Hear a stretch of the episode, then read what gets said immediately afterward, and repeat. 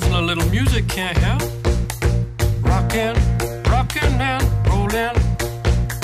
Down to the beach I'm strolling. Fala gurizada, tudo belezinha? Sejam muito bem-vindos a mais um Cóleras e Dragões. Esse é o nosso episódio de número 29 e eu sou o seu host Zé Vitor Schneid. E eu tô aqui com o Bernardo Reis E aí? e com o Matheus Turov. Olá, pessoal. E hoje é dia 18 de julho um, de 2020, um sabadão que finalmente tá calor aqui no sul, depois de uma temporada de frio aqui pra nós, então tá um solzinho bacana, e que enfim dá pra ficar de, só de camiseta.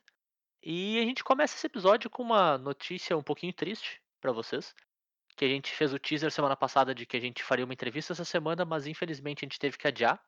O, o nosso entrevistado ele tá passando por um, um acidente de afogamento aí. Ele tá afogado em um mar de cartas de M21. Em vários Massacre Worms e, e Jouraels e Sublime Epiphanies voando pela volta dele. Ele, ele recebeu um carregamento grande de cartas pra loja dele, então já fica aí o pseudo spoiler, já que a gente. Adiou, né? Pelo menos um spoilerzinho, vocês merecem. Ah, ele é dono de loja. E ele ficou perdido hoje organizando as coisas lá, ele não conseguiu vir fazer entrevista com a gente. A gente preferiu adiar uh, para mais adiante, ao invés de talvez fazer com ele mais cansado hoje, talvez não, não rendesse tanto, né? Não fosse tão interessante. Então a gente decidiu dar uma adiada nesse episódio pra semana que vem. Já que a gente vive em temporada de spoilers, mais um spoiler aí pra vocês. É, exatamente. O único E, spoiler que tá então- proibido é Last of Us 2 é. A, a- Ah, cara, só porque tem aquela parte que acontece o bagulho. A- hoje em dia não existe. Ah, Hoje em dia não existe mais a temporada de spoiler, né? Existe as férias de spoiler. mano. Existe uma Tipo, temporada. Existe temporada, ponto. Acabou.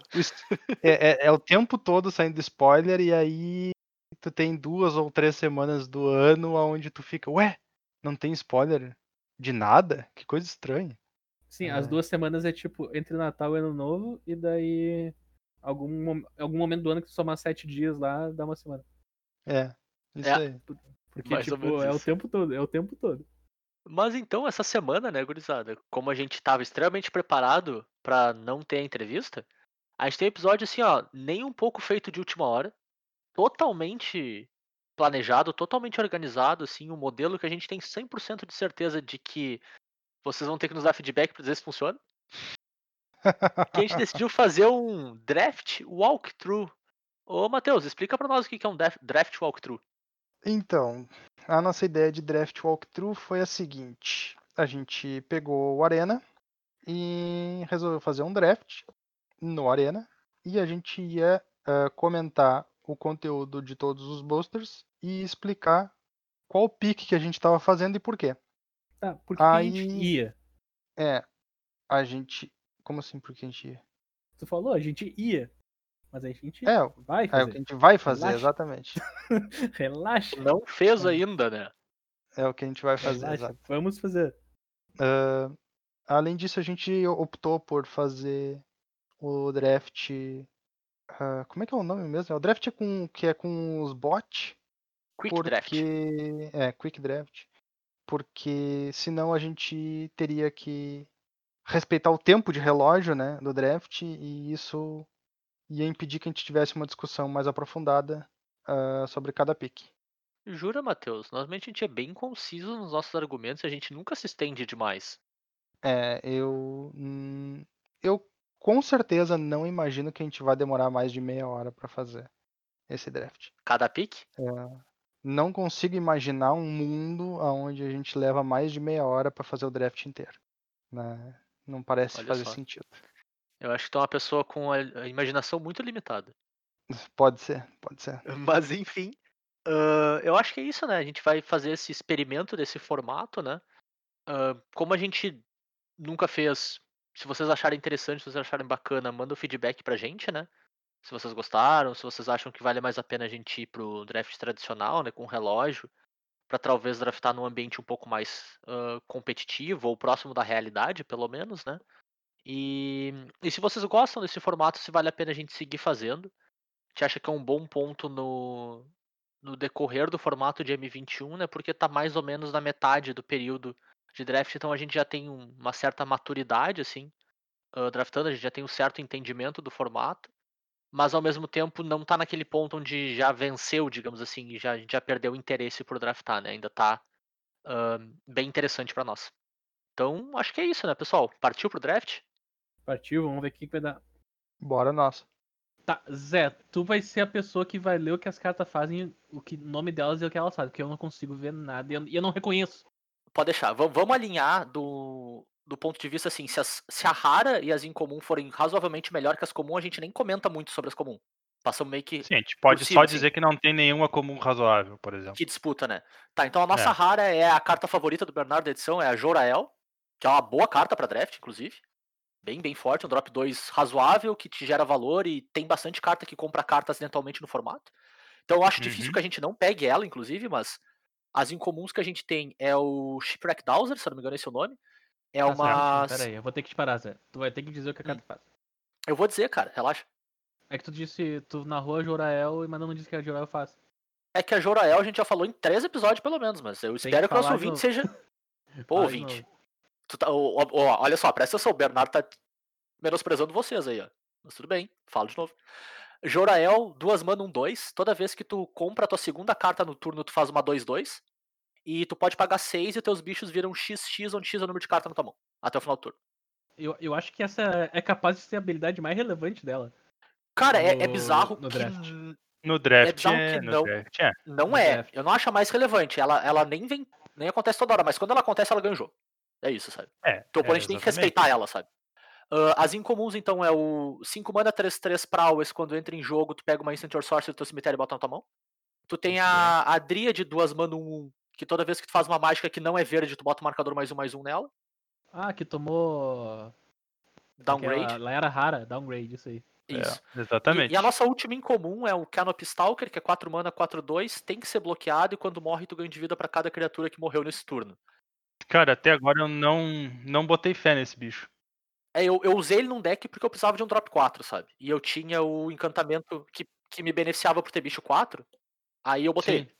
Mas é isso. É, mas é- ele não é grande, grande coisa melhor que qualquer outro drop 4 com 4 de força. Uhum. O resto das Concordo. comuns a gente não vai mencionar sobre, porque nesse pack não vale a pena, né? É, não, não tem nem nada que chama muita atenção. É, Eu ia dizer, comuns pack, notáveis assim, pra mim é a Singer e o. que é o bicho com Prowess e voar, 3 mana 2-2. E o Sim. troço que faz dois Goblin 1 com Prowess. Pra mim são as comuns notáveis, assim, que me chamam mais atenção, mas nenhuma delas disputa com o que eu acho que são as duas melhores, a Dríade e a Jorael. E a Jorael ganha da Dríade. A Jorael, como é pack 1, ela é um efeito único. E tu já pode fazer meio que um plano pra ela. Eu acho que é a melhor. Tipo, carta, é uma carta rara, então a power level dela já é acima, esperado. E ela Uhum. é um, entre aspas, um build around que tu pode fazer, né? Sim. É um sim. ótimo começo de draft. Pra, um ótimo primeiro pick. É, ela, ela nos coloca num deck já, né? No deck, Exato. vamos dizer assim, ela, nos, ela nos indica um deck, que é o deck E azul e verde. Pelo que o Turo falou desse pack aí, que como aquele bicho 4 mana 4-2 precisa ser bloqueado, não é uma coisa muito requisitada, é capaz de a gente encontrar ele de novo. Mas Ah, esse tá- sim, sim. E só pra, pra finalizar a questão da build around, pra mim ela é o tipo perfeito de build around, que o que ela te pede é uma coisa que tu quer fazer de qualquer maneira, sabe? Que é comprar carta. Sabe? Tu vai botar as cartas que compram carta no teu deck quase que automaticamente, ela vai estar te dando mais benefício pra isso ainda. Ela é a, a muito gale- boa a galera sentido. que quer matar os oponentes discorda de Tiza. Ela Ah, mas tu tem que comprar carta pra matar os oponentes, cara. Precisa de mais carta. É massa porque ela nos recompensa por ah, draftar uma das melhores cartas verde do formato, que é o Elfo, que quando entra em jogo compra um card. Perfeito. Bom, bora lá então. Jorael pra dentro. Então, Vem e vamos tentar ficar no deck, né? Porque ela é forte o suficiente pra valer a pena. Bom, muito vamos bem. lá. A gente, não tem, a gente não tem a rara. Mas a gente tem outro Shipwreck Dowser. Exato. Ah, A, a, gente, gente tem tem um. É, exatamente. O Prowess 3-3 que entra em jogo devolve uma carta de feitiço ou instant pra mão. A Perfeito. gente tem o Kraken de Tolaria, que é 6 mana, 4-6. Quando tu compra uma carta, tu pode pagar uma qualquer. E se tu fizer isso, tu pode virar ou desvirar a criatura alvo. Isso é muito Uhum. forte, né? É, É, ele é forte. A gente também tem a nossa última incomum, que não é muito relevante pra nós, mas é ah, Chandra Spirelink. É duas mana, um 3. Quando uma fonte que tu controla dá dano que não seja de combate a um oponente, ele ganha mais um, mais zero e golpe duplo. Tá. E das comuns, nas cores que a gente tá, não tem nada muito importante. Não. na- no verde. E, Tem. e o que chama atenção aqui é uma carta preta. Perfeito. Pois é. Então, a a gente vê. Tem uma comum preta boa, que é a Grasp of Darkness, que é duas mana, dá menos 4, menos 4 para criatura alvo até o final do turno. Uhum. Além disso, a gente tem também outra carta, só que daí também na nossa cor, que poderia ser bacana no deck, por causa do Jurael, que é o Opt, que é uma Sim. mana instant Scry 1, compra um card. Uhum. Olha, Cara, eu. A minha, a minha opinião é o seguinte: a gente não vai pegar uma carta verde pra se manter nas cores. Vamos dizer assim. Até porque a gente Não, não tem muita obrigação de se manter nas cores no primeiro pick. e aí as cartas Então- verdes não são relevantes. Se é pra pegar uma carta de outra cor, eu acho o Grasp suficientemente mais forte que o resto pra pegar. Então, eu sou, eu sou adepto do seguinte. Eu sou adepto da, do power level da carta em comum, do Kraken, do que do Grasp. Porque Pois eu eu ia a Jorael puxa a gente mais pra um plano com azul de comprar carta do Concordo. que o preto. Apesar da Grasp of Darkness ter um efeito imediato de duas mana, menos 4, menos 4, mata alguma coisa, a combinação com o Jorael que a gente já tem não, é, não tá indicando algo pra esse lado. Eu pegaria o power level do Kraken. Eu entendo o teu ponto, mas aí, e trazendo um pouco pro formato, sabe? Eu acho o Kraken forte, mas eu acho bem devagar, assim. Bem, bem devagar. Isso, isso é um ponto. É, e é um formato que te pede que tu esteja no board. Então não precisa ser agressivo, mas tu tem que estar fazendo jogada cedo no jogo. E eu acho que ele, às vezes, entra, ele pode tomar uma remoção e não fazer nada. Muitas vezes isso acontece. Então, normalmente tu quer fazer ele já comprando uma carta pra já ter efeito e ele vai te pedir bastante mana pra isso. Por isso eu prefiro, tipo, ir pra carta mais forte se eventualmente a gente parar no, no verde e azul, eu não acho que a gente perde tanto perdendo um Kraken. Mas se a gente eventualmente parar no preto, a gente ganha muito tendo um Grasp. É como eu sinto, e eu acho que no fim das contas o Turo vai fazer o voto de Minerva aí. Cara, eu eu acho que eu concordo que o power level é semelhante, praticamente semelhante, um porque é muito Uhum. mais rápido que o outro, mas eu prefiro o desempate da Jorael, como o Bernardo estava falando. Eu Tá bom, gosto da então ideia vamos- de, de já tentar mirar no deck que a gente quer montar. Tá. Até tudo porque até porque vir duas em comum azul é um indicativo bacaninha de que o azul pode estar É o primeiro pick, né, cara? Eu não, eu não tô lendo cor ainda, sabe? Eu acho muito cedo pra isso. É, realmente Não, pode ter sido só um... que- O cara tá- pode ter aberto um que tá sabe? E É. aí? Le- Lendo o que tá vindo, não. Mas, tipo, qualquer. Cara, qualquer um dos dois piques é um. É. É justificado, tá ligado? Certo? Cara, eu toquei. Eu toquei Beleza, com isso, então. sem problema. Vamos de Kraken. vamos de Kraken. Vamos de Kraken. Ok. Vamos lá, então. Eu já A sei gente- que carta eu quero.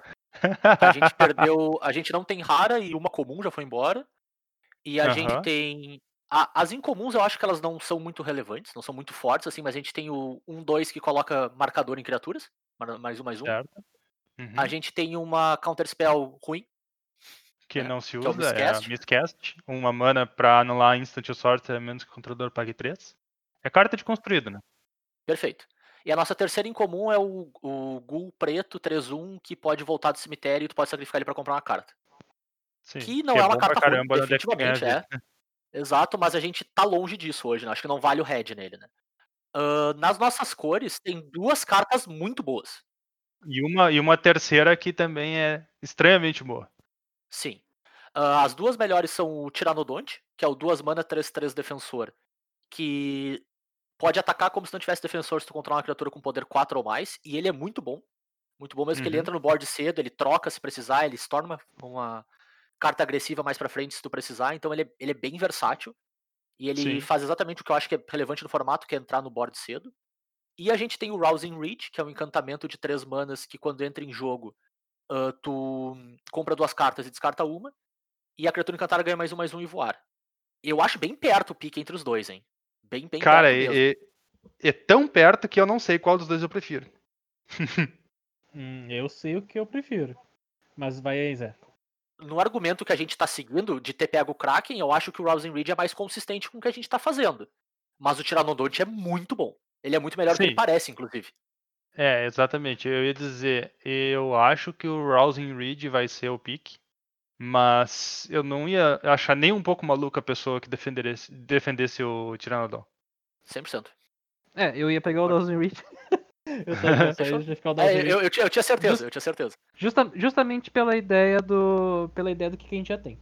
Sim. Perfeito. Eu, eu só pra, pra, pra pontuar, cara, o É. Bernardo Barrett fez um draft antes, né?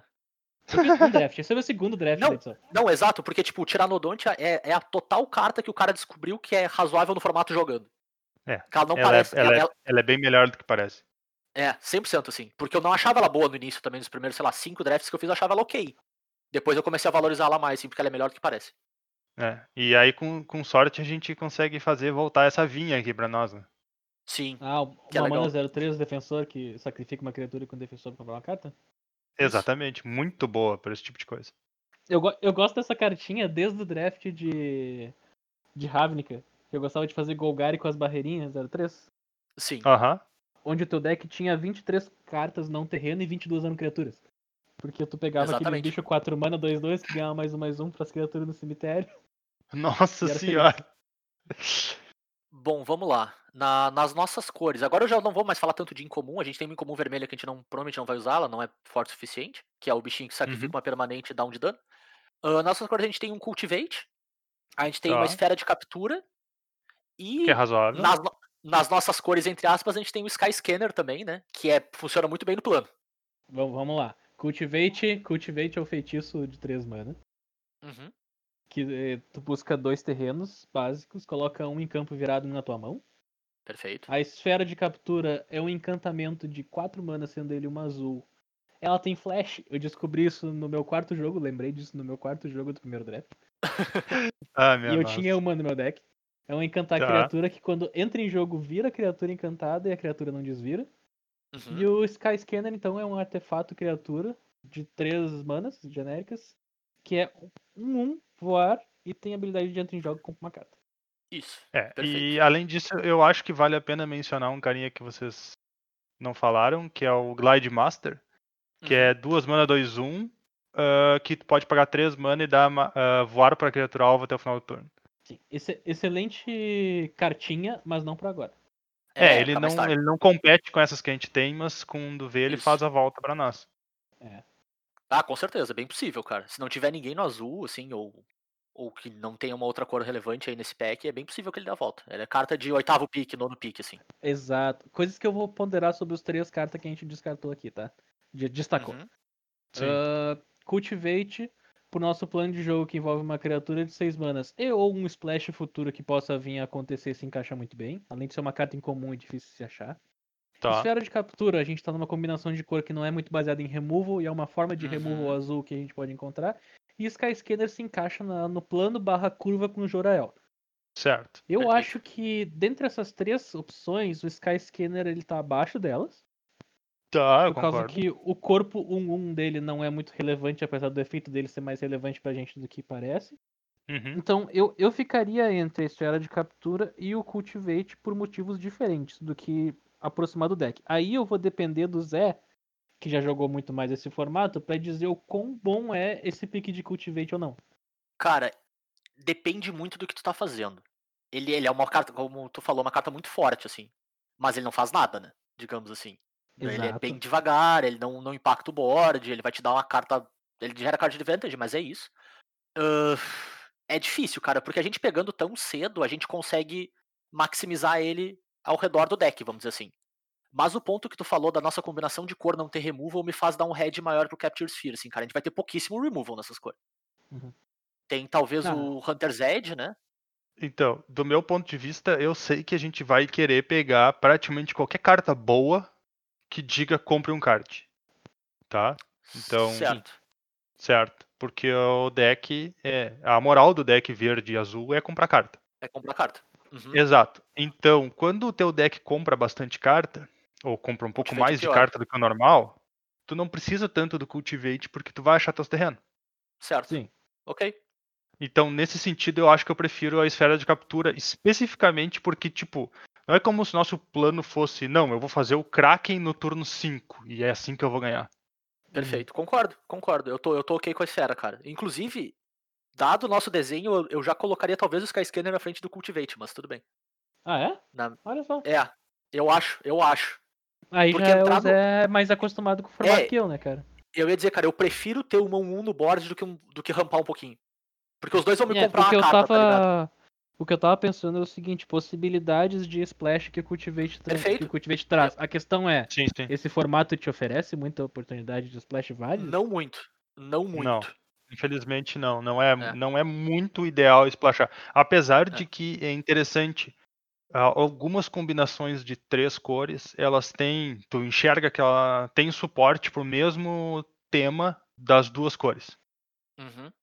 Tipo, Concordo. Por exemplo, a gente tá jogando com ah, verde e azul, né? Então a moral do, do deck é comprar carta, então opt fica bom e coisas parecidas. Vamos dizer assim, au- aumentam Uhum. de valor.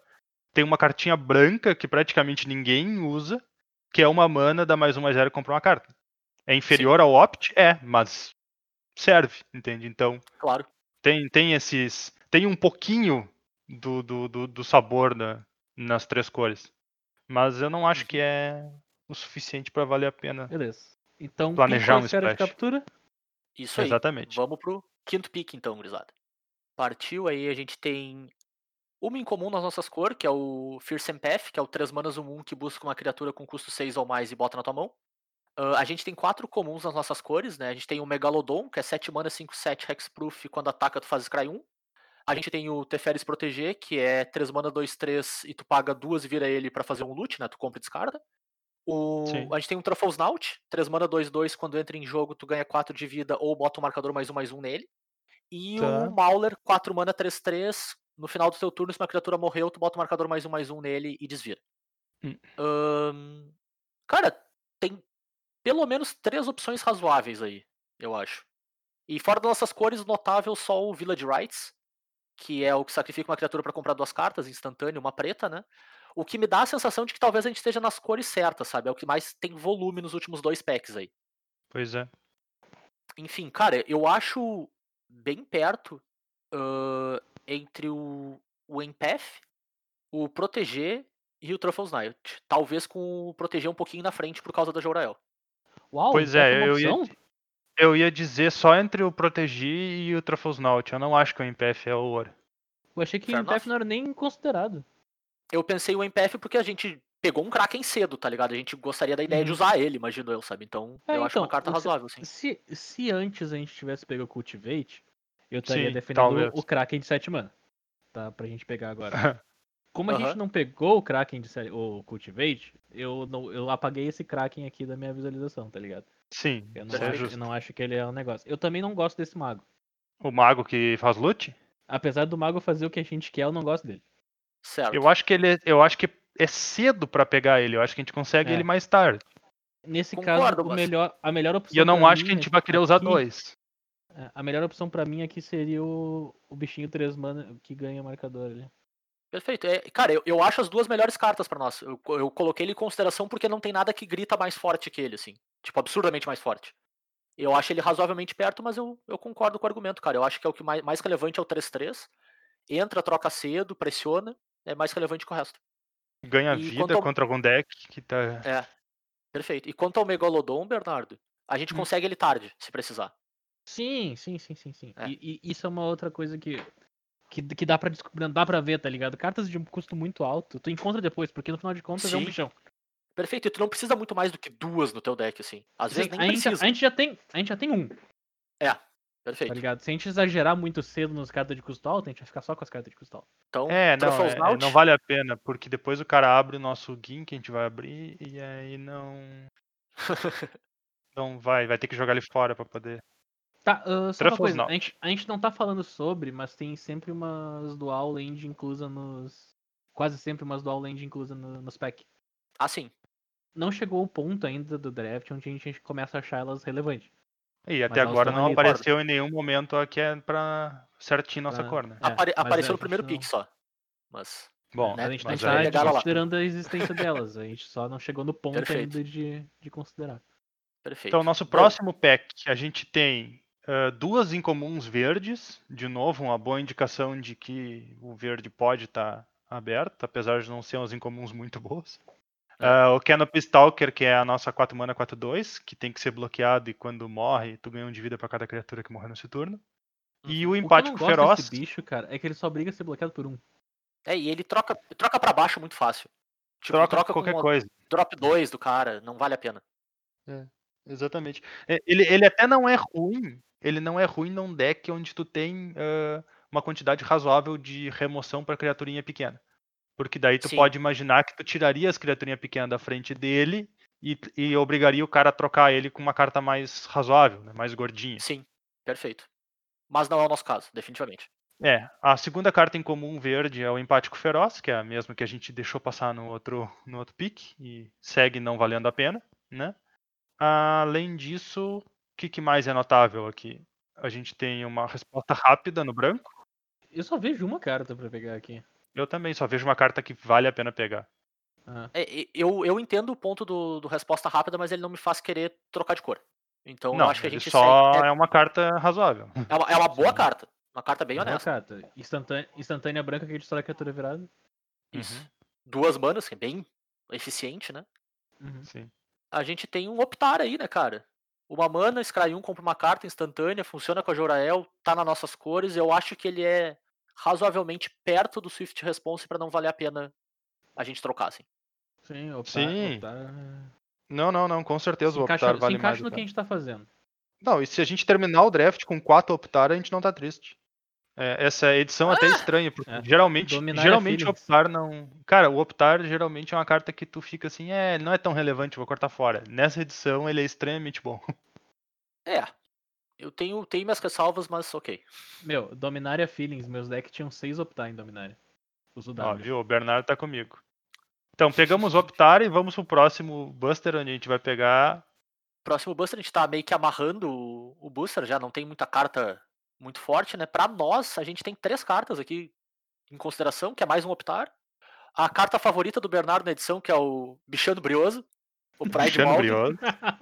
3 mana, 2, 1, entra em jogo, coloca o marcador mais um, mais um numa criatura e tuas criaturas com marcador tem atropelar. E a gente tem o Nald Sage, 5 mana, 4, 4, alcance. Toda vez que tu, ah, quando tu compra duas ou mais cartas num turno, ele ganha mais 0, mais 2 em vigilância. O que nesse deck é bem mais relevante que o normal, assim. É, ele é bom.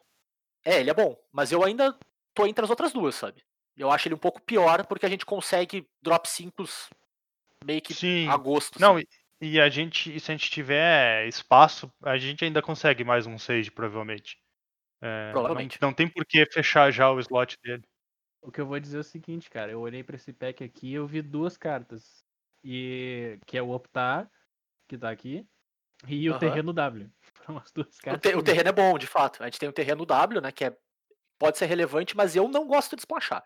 É. Não, mas daí como, como a gente tá no pick 7 e tem um Optar ali ainda, eu acho que o Optar é, é mais forte que o Terreno. Sim. causa também. da- E mais Eu- forte que o gato. cedo. É, É, eu o gosto da ideia do optar. Apesar de que o gato é estranhamente bom. Sim, ele é bem, ele é bem brioso, né, cara? Bria muito. É, ele, ele acaba sendo bem melhor do que eu dei crédito pra ele pela primeira vez. E ele funciona extremamente bem com o Tiranodonte, né, cara? Se a gente tem um Tiranodonte, tu tá atacando 4-4 Uh. turno 3, né? Que funciona muito bem. O Tiranodonte que começa a ser uma prioridade interessante pro jeito que o deck tá se montando. Sim, com certeza. Vamos Não de passa optar, mais, então. né, cara? Não passa mais. Oi? Não, não. Vamos lá. Última pick nova pra nós. Ah, não Uh, tem muito no pack. A gente tem um, um Cancel e um Cetessan Training nas nossas cores, né? O Can- Cancel Counter Spell de 3 mana. E o Cetessan Training é o encantamento de duas que dá mais um, mais zero e trample pra uma criatura. E quando ele entra em jogo, toma uma carta, o que funciona bem pra gente. Sim. Mas a melhor carta do pack é a Foice. De longe, A assim. foice preta. Muito A forte. foice é muito boa. É duas mana. ah, ela entra em jogo com um marcador nela. E a criatura equipada ganha mais um, mais um pra cada marcador nela. E quando a criatura equipada morre, tu coloca um marcador nela. Então. E a melhor parte é aquela E equipa, equipa por um. Isso é muito bom. Ba- baixa por dois. Disparada a melhor um. parte. É, exato. Hum, Cara, eu tenho uma ela é pergunta muito- pra vocês.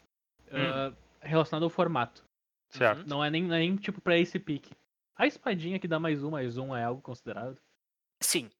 Porque eu lembro dela ser. Eu lembro dela ser extremamente relevante no Dominário. Mas por causa que Então. em Dominário a gente ainda tinha subtema de histórico. Certo. Aqui, É. aqui eu não sei. Dessa vez ela é diferente. Mas sim, é, tem alguns. Cara, tem. Tem alguns decks onde ela é estranhamente boa. É, eu já joguei em deck com ela, cara. É, lê a cartinha aí pra nós, é, só pra. Então, é espada curta, um equipamento de, de uma mana, equipa por um também. e a criatura equipada ganha mais um mais um. Eu acho bem relevante, cara. Tipo, não são todos decks que vão querer, definitivamente não. Sim, sim. sim. Mas, por exemplo, eu já usei, eu já usei em Boros e eu já usei em GW. Especialmente quando eu tenho bastante drop baixo que são meio irrelevante, vamos dizer assim, sabe? Tanto faz, tanto fez qual que é qual, só quero que eles ataquem, né? Então no, no Boros eu já joguei com deck com duas espadinhas. Eu tinha pouca combate trick, isso também é bem relevante, né? Eu não tinha um volume de combate trick muito alto, então ela se tornou uma boa prioridade pra mim, funcionou bem no deck. Mas, cara, eu não vejo gente pegando ela aqui não. Não. Não é pro estilo de deck que a gente tá montando também. né? Perfeito. Cara, eu acho esse pick bem ruim pra gente. Eu não Esse gosto de é nenhuma das duas cartas.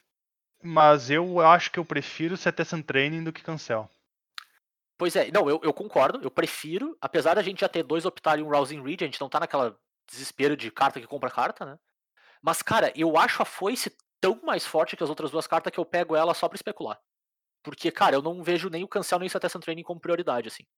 Tá, mas aí tu especularia trocar todas as nossas cartas azul por carta verde e preta? Ou vice-versa, a gente pode trocar nosso verde pelo preto. Eu, cara, eu acho que ela é razoavelmente mais forte que o resto pra valer a pena. Tá, mas é que o deck, a, o deck preto e azul, não sei se faz muito bem uso da foice.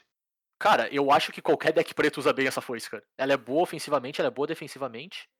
E, e ela é tão mais forte que o resto, cara. Ela é tão mais forte com o Cancel e com o Cetacean Training que eu acho que vale a pena. É, o Cancel, a gente só tá falando dele porque ele tá nas nossas cores, né? Porque o Cancel não vale a Isso. pena usar. Exato. A gente tá entre Cetacean Training e, e a foice. Cara, eu acho que se a gente precisar de um Cetacean Training, a gente acha. E eu acho ele uma baixa prioridade. Não sei, eu tenho essa sensação, sabe? Eu, nesse ponto eu pegaria a carta que é puramente mais forte que as outras. Mas, cara, tá eu e o Turo discutindo aqui. Bernardo, o que, que tu acha? Então, o meu pick é, eu pego a lança, eu pego a foice e sigo adiante com a minha vida. Eu também Porque acho. nenhum, nenhum desses outros picks aí vai mudar o que a gente faz, mas a foice pode. Porque eu tô olhando aqui pra quantidade de cartas que a gente tem. A gente já tem oito cartas. Sete cartas jogáveis. Oito cartas, e das oito cartas que a gente tem aqui. Não, sete, sete cartas, desculpa. Sete. Pô, oito, me oito. Das sete cartas que a gente tem aqui, cinco são azuis. Uhum. Ah, nesse ritmo de não aparecer carta verde, a gente pode muito bem ficar no azul e dropar do verde, apesar de jurar. Concordo. Certo. Então, tipo, esse pique de cancel não vai mudar a nossa vida, esse pique de Cetáceo Training não vai mudar a nossa vida, mas o pique da foice pode. Muito bem, então. Então, Concordo. é um, é um momento onde a gente pega uma carta fora, já tendo cartas que a gente poderia usar no nosso deck, por causa que a gente tá no pack 1 ainda e muito potencial pela frente. 100%. Totalmente on board muito com bem, isso. muito bem, muito bem. Vamos lá, então. Malefic Sight. É o Vamos lá, pick. então dá a volta agora, cartas velhas. Ah, a gente tem a volta do Canop Stalker, o 4-2. A gente tem Que mais não um faço questão nenhuma. É, a Que é melhor um que o Stalker. Concordo. E a gente tem o Terredo G.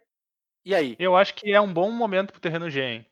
É, parece um bom momento terreno G, porque Interessante. tu a- o, o Truffle Naut é uma criatura genérica, ao meu ver. Que a gente consegue Certo. pegar alguma outra coisa depois. Tá tipo, ele não é ruim, mas ele também não vai ser o melhor drop 3 do nosso deck, nem de longe. Interessante. Eu, eu, valo- eu valorizo o Truffles Naut um pouquinho acima do terreno ainda, mas tudo bem. Ah, é? Eu tô ok com isso. Mas pouca coisa, assim. Uhum. Eu acho que, tipo assim, pra mim, vamos dizer, o terreno é literalmente a média, tá ligado? Tem cartas que estão acima da média e abaixo da média. Vamos dizer assim. Certo. Hum. Eu acho o Truffles Naut um pouquinho acima, cara. Porque ele é bem relevante no board, assim. A minha expectativa é de conseguir algumas cartinhas no estilo do Truffles Naut ainda existe, sabe? Perfeito. Que criaturas genéricas existem no verde? Pra gente pegar depois. De três, mano. Tem o Bichano Brioso, tem até o próprio Proteger, é um, bom- um drop 3 razoável que a gente vai querer nesse deck, provavelmente um. Tem o melhor drop 3, que é o. O É Sky que na verdade é o seguinte, ó. A gente tem. é, Sky Scanner é um drop 3 que a gente ia preferir usar do que o Truffles Naut, provavelmente. A gente ia preferir Sim, o um Sky Scanner do que o segundo Truffles Naut. E o Sim. Elfo de. O Elfo, que é Visionary, melhor. que é de longe o melhor de todos Sim, e- eles. e então eu che- acho que e não. se chegar no pior dos casos de usar drop 3 azul, a gente tem o bicho 2-3 que compra uma carta que a gente vai achar. Sim, sim, sim. Não, eu tô ok com o terreno, gente. Pode, pode pegar. Ah, já é. Então, vamos, vamos de É terreno. só uma questão de alinhamento, assim, do que, que eu acho um pouquinho melhor, mas eu tô ok pegando. Claro. Bom, aqui a gente tem ah, nenhuma carta. Cara, a acho que a melhor carta do pack é o drop 1 branco, né? O 1 lifelink que Sim. pumpa por 5, mas a gente tá longe disso. Na- claro. Não tá nem perto disso. A gente tem um Titanic Growth, né? Duas mana mais 4 mais 4 instant. E o Loft Denial, que é a counter spell de duas mana, que anula menos que o controlador pague 1. Se tiver um flyer, anula menos que pague 4. Cara, pra mim é Titanic Growth e abraço. Eu ia fazer um disclaimer aqui, mas o Zé já falou o que eu ia falar, é Titanic Growth e abraço. Mas o disclaimer que eu vou fazer, a gente tá jogando melhor de um, tá? Uhum, sim, Então a importante. gente não tá exatamente planejando cartas pra sideboard, nem coisas assim. Perfeito. Pra E, e agora. pontuar, o, o Turo botou o mouse aqui enquanto a gente tava conversando, cara, é- essa é a única combinação de cor que eu considero jogar Silent Dart. Porque não tem removal. Porque não tem removal, né? Que é o, o artefato de uma mana que tu paga 4 e vira e sacrifica pra dar um raio, pra dar 3 de dano numa criatura. É a única É. combinação, that being said, eu acho o Titanic Growth ainda melhor. Porque ele pode funcionar como removal, sabe? Uhum. E pode ganhar o jogo. Muito bem, No que a bem. gente tá fazendo, eu prefiro Titanic Growth. Eu porque a sei que a gente tá- não vai usar nenhuma dessas que a gente tá pegando, então. É muito difícil, cara. Mas se Tem uma vier chance da gente usar um Titanic Growth, cara. Ok, Ah. fez a volta na vinha. Calma, É, temos- calma. Nada aqui de importante, só a vinha É. verde 03. Tem mais um carinha um branco. É, que chama muita atenção, cara, porque, cara, é uma das melhores cartas do branco, especialmente se tá no agressivo, assim. Muito, muito bom. E é isso. Chama atenção só, é, é notável isso. E é um carinha que se encaixa no plano de ganhar vida, né? Deck, deck de ganhar vida. É. É, infelizmente o deck de ganhar vida não existe. Cara, ele existe. Só que ele, Não. ele, ele, ele sofre de um problema que se ele não Ele- for perfeito, ele é um lixo. Ele, É, ele é uma igual o trap, é deck. É. Ele é igual o deck azul e vermelho da última edição. Ele só existe É. se tiver as 8 em comum. Isso, exatamente. Oito, no, não é 8 em comum azul ou vermelha, não. 8 em comum que exige a combinação azul e vermelho do que ela quer fazer. É, Sim. é bem, é bem isso. Bom, É, vinha, é- vinha ele funciona não- legal, defende Sim, a drop vinha cedo. funciona perfeitamente. Inclusive Vamos ainda entra no plano da, da foice, se vocês quiserem usar a foice. Sim. Splash A da foice. vinha- Não, vamos lá. A vinha com a foice é maravilhosa. Bom, a gente não tem nada nossas cores aqui, tem duas cartas brancas, tem uma carta preta e um terreno. Ah, o Turo tá, tá pegando terreno, o terreno é o Orzhov, né?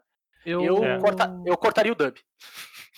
Eu, eu ficaria. Cara, eu vou te dizer que eu pegaria a- o bicho branco 3-4. Porque vai que acontece uma tragédia no futuro aí. A gente abre um Bane Slayer.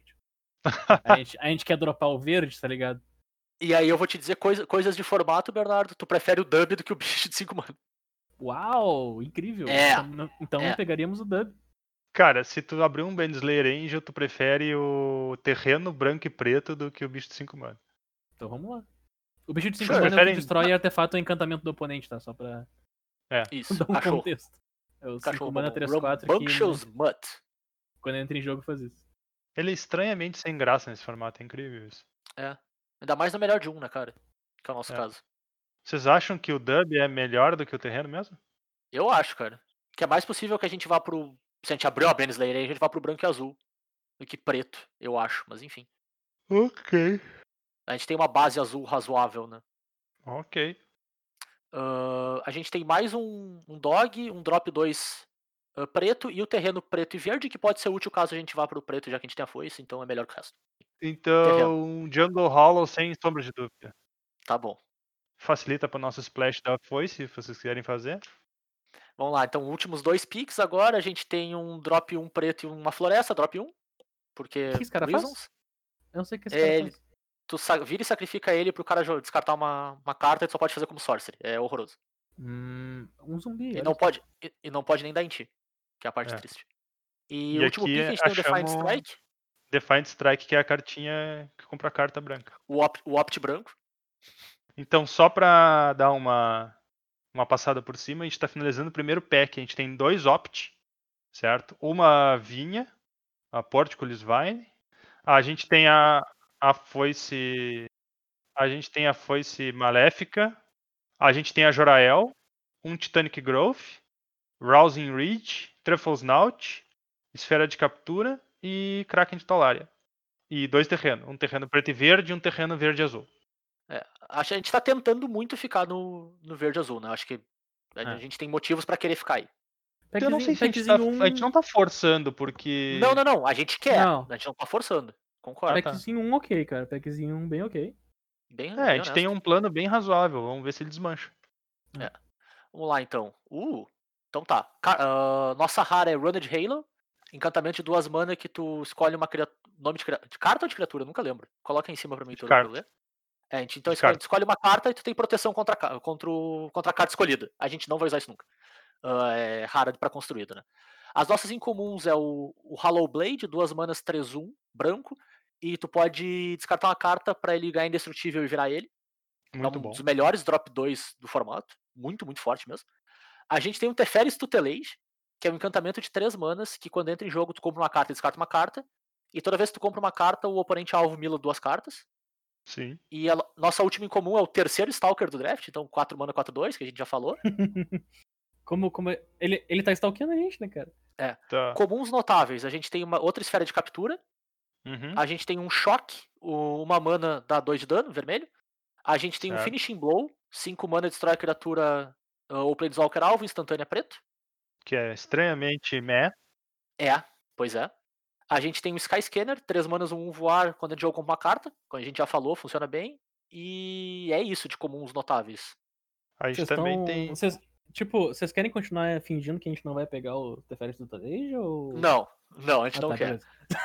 Ah, a gente vai- É, a gente vai pegar. Não, só pra mencionar o que tem no pack pro ouvinte ter um pouquinho de contexto, né? Mas, cara, Tutelage é um win condition por si só. Funciona bem com a nossa segunda melhor carta, ou melhor carta, talvez, a Jorael. E, cara, é, é um jeito de ganhar o jogo fazendo o que o, o G quer fazer. Eu acho muito bom mesmo. E funciona com uma beleza no melhor de um, cara. Sim, ó. Sim. É especialmente E- bom. Os opts agora fazem muito mais sentido do que faziam antes. Sim. Agora eu jogo com 4 opt, como vocês estão falando. É, além disso, a gente pode esperar que talvez a gente vá pegar na volta um Truffles Naut ou um Track Down. Com um track down. São duas cartas bem razoávelzinhas. Truffles Naut melhor do que o Track Down, mas. Eu admito que eu fico muito triste de perder a segunda esfera de captura aqui, mas. Ah, aí. é. Eu acho que ele não vai fazer falta. É, mas é uma boa carta. Uma carta boa pra se ter. Bom, é... Teferi Tutelage, vambora. Ahn, vamos lá, então. A Hum. gente não tem uma rara. Temos duas incomuns nas nossas cores. Um Enthralling Hold, 5 mana, encanta a criatura. Só pode encantar a criatura que tá virada quando tu casta e tu ganha o controle dela. Então, a gente de roubar a carta do, do oponente. A gente Sim. tem um Riddle Form, duas manas encantamento. Toda vez que tu casta uma non-creature, ele vira uma 3-3 voar até o final do turno. E tu pode pagar 3 pra dar Scry 1. Mas isso aí é pro outro deck, né, cara? Isso daí é Sim. pro É, deck. pro outro né? deck. A gente tem um Parasitic Haze, né? Esse nome? É. Pestilente Rei. Pestilent Haze, é. Ah, três mana Sorcery dá menos dois, menos dois para todas as criaturas. E, ou remove dois marcadores de lealdade de cada Planeswalker, o que é bem menos relevante pra nós. Mas às vezes acontece. E comuns notáveis nas nossas cores, a gente tem um Mistral Singer, 3 mana 2-2 voar prowess. E é isso, as outras duas são um pouco pior, eu acho, abaixo. Sim. Eu acho que a gente, mais uma vez, vai entrar no consenso que a gente tá no entrar em hold, né? Que é Com o certeza. encantamento que rouba. Mas com o disclaimer de que ele é pior do que ele parece. É pior do que parece, mas ainda assim é muito bom. É muito bom, é. É porque ele é Eu- muito devagar e- é, é isso. O formato pede que tu esteja no board. Eu desconfio que ele seja melhor do que metade das cartas raras. É possível, é possível. Mas enfim, não estamos passando nada de muito relevante aqui, então tudo bem. Eu acho Não, que é. até até que é de porque, longe tipo, melhor. ca- cartas que tu olha e destacaria e chamaria tua atenção no formato, no draft, a gente tá passando só que dá menos dois, menos dois pra tudo. é. E o fit? De O resto, fit é é um bem monte bom. de. De resto, é um monte de carta assim, meio filler, sabe? Ah, o fit é, não, o o não fit é, tem bem bom. É, não, Esse eu não, é tinha, não tinha visto o fit, que dá mais um, mais um, um marcador, mais um, mais um pra uma criatura e proteção contra a cor. Isso. É só, Fora mas isso, um monte de carta filler pra qualquer co- cor que for ser. Não tem Perfeito. nada de especial. Exatamente. Então, entrar em hold iris. Vamos lá, então, terceiro Vamos pick lá. agora a gente vem com. Não tem muita coisa pra gente aqui. A gente tem duas incomuns com vermelho, né? O, o dragão, que eu não lembro o nome agora. 7 mana, 6-6 voar, tu paga uma vermelha ele ganha mais um mais zero. Hellkite Punisher. A gente tem uma das melhores cartas do formato, que é o Round Master. Duas mana Boros, 2-2. Quando entra em jogo, tu pode procurar dois cachorros específicos e botar na tua mão. E quando ele ataca, ele ganha mais X mais 0 até o final do turno, onde X é o número de atacante. Ele é muito bom. Muito, muito Aham. bom mesmo. Sim, ó. Bem melhor do que eu achava, inclusive. Mas nas nossas cores a gente tem um Rousing Reed, assim, muito acima do resto. A gente tem outro cancel, o drop 2 que pode dar voar para um bicho e um Titanic Growth. E eu não vejo motivo pra gente pegar nenhuma dessas outras cartas que seja, não seja o Rousing Reed aqui. Não Ah, sei eu, vou, eu vou destacar uma cartinha que era muito forte no Dominária, que é a Talid, Sim. que é 3 mana, 3, 2, quando mal deixa um Saprof. Um. Uhum. É, era uma cartinha muito trouxa naquele formato, então eu imagino que ela também seja aqui. É. Porque era, era muito chato trocar com isso, tu sempre se sentia atrás quando tu trocava com isso. O que eu vou dizer, cara, chegou no ponto do draft onde eu tô preferindo pegar o bichinho 2-1, que a gente mencionou mais cedo, que tu paga 3 mana pra ganhar voar, do que mais um encantamento desses, ou um cancel ou um growth. Uau. Eu pegaria já o bichinho 2-1 pra começar a fechar uma curva. com Eu tô criaturas. começando a ficar preocupado com o fato de que a gente não tem bicho. Sim, concordo. Mas ainda assim, cara, eu acho que a gente encontra. Eu acho que o Rousing Reed é razoavelmente mais forte que, que as opções que a gente tem. O, o Não, não, Rousing Reed, Eu concordo ele é 100% forte. que o Rouse Reach é mais forte. Ele é com certeza forte. Sim, sim, sim. O que eu tô dizendo é que, tipo, eu ainda tô no ponto de pegar a carta mais forte aqui. Uhum. A questão é que o pique do Rousing Reed aqui talvez vá nos forçar a pegar a criatura de tipo de qualquer jeito nos próximos piques. Tudo bem. Cara, eu considero o Glide Master uma criatura de qualquer jeito, de qualquer maneira, sabe? Sim. Ele é um bicho bem. Eu, eu acho ele. Vão, vão- usando a linha do terreno, eu acho ele abaixo da linha do terreno, sabe? Então a gente encontra Tá. outros abaixo da linha do terreno também. Ok, então. Eu, eu acho que ainda vale a pena pegar a carta mais forte, ainda. Mas assim, eu concordo com vocês, eu também tô preocupado que a gente tem pouco Ah, bicho. eu vou com a. Eu vou com a do zero, não tem problema nenhum. Eu tô. Mas tipo, começa. A partir de agora começa a me vir a preocupação de, de curva. Com certeza. Sim, Sim. Claro. Tá, então Concordo. vamos pegar o Rousing Reed e tentar priorizar a criatura dentro do possível. Bom, aqui a gente não tem. A gente tem um em comum só, um Kite Sail Freebooter, que é uma carta preta, duas manas, um dois, voar, entra em jogo, tu pega uma num creature do oponente e exila enquanto ele estiver em jogo. Uhum. Ahn, não vai nos fazer sair do- das nossas cores. Nem de longe, cartas not- não é. Cartas uma carta notáveis pra gente aqui. A gente tem o, o Drop 312, que quando ataca compra uma carta. A Certo? gente Ô, tem o primeiro, fra- Pera aí, deixa, primeiro deixa eu fazer uma pausa nesse bicho. Eu não joguei Hum. o formato. Eu só vi Ah. o spoiler. Essa carta parece horrível. Não é Ela é horrível. média. Ela é moral, média. Essa carta parece muito ruim. Não é, Apesar não de é. tu olhar pra ela e dizer que ela ataca, compra carta, ela parece muito ruim. É, Porque assim, ela, então, ela te faz querer atacar com um bicho um 2, velho. sim. Só que ela também faz o teu oponente querer bloquear esse bicho um 2 por, por, por qualquer custo. Todas as forças, exato, concordo. Mas, ah, além disso, a gente tem o Megalodonte, 7 mana 5-7, que a gente já tinha passado por ele antes. E a carta que eu acho que é o nosso pick, que é um Sky Scanner. Não sei se vocês discordam de mim, mas. Ah, honestamente, a dúvida que eu tô aqui é entre Sky Scanner e se vai- se vale a pena pegar Removal Preta de 5 mana, que é o que destrói a criatura Planeswalker. Não, não vale. É, A removal então, preta de então- 5 mana, ela é bem mais irrelevante do que normalmente seria. Eu, eu honestamente acho que o, o carinha que quando ataca compra um card é melhor do que o Skyscanner. Uau! E eu vou dizer por quê. A gente tem dois Rousing Reed. Beleza. Ok, entendo o teu ponto, mas eu não sei se eu concordo. É que é, a menos que o meu Hum. oponente mate ele no instante que ele entrar na mesa, certo? Mesmo que eu tenha que atacar ele pra suicidar ele, ele compra a mesma quantidade de carta que o Skyscanner. Certo.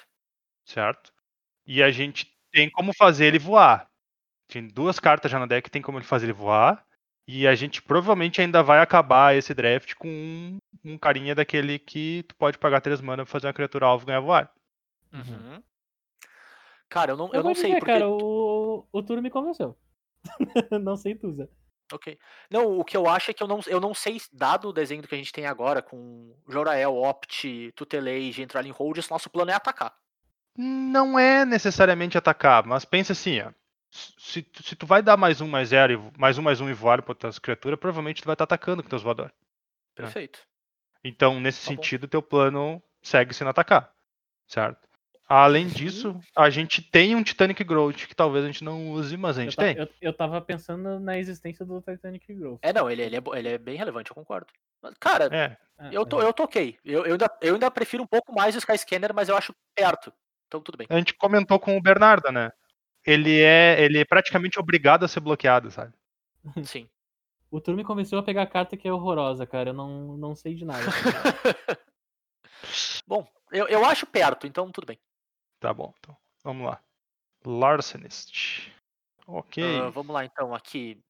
Nas nossas cores a gente tem um Vodalian Arcanist, duas manas, um 3, que vira pra fazer mana pra Instant Sorcery. Que é e gente- não era horrível. muito bom em dominar e eu acho que agora não é. É pior pior, é pior, é pior, é pior. É muito ruim. Cara, eu, tenho as visões de vocês muito diferente de vocês das cartas, mas tudo bem. Na verdade, ele é tipo, ele é duas mana, um três. É isso que ele é. Uhum. Certo. Nesse sentido, ele não é ruim. Nesse sentido, ele não é ruim.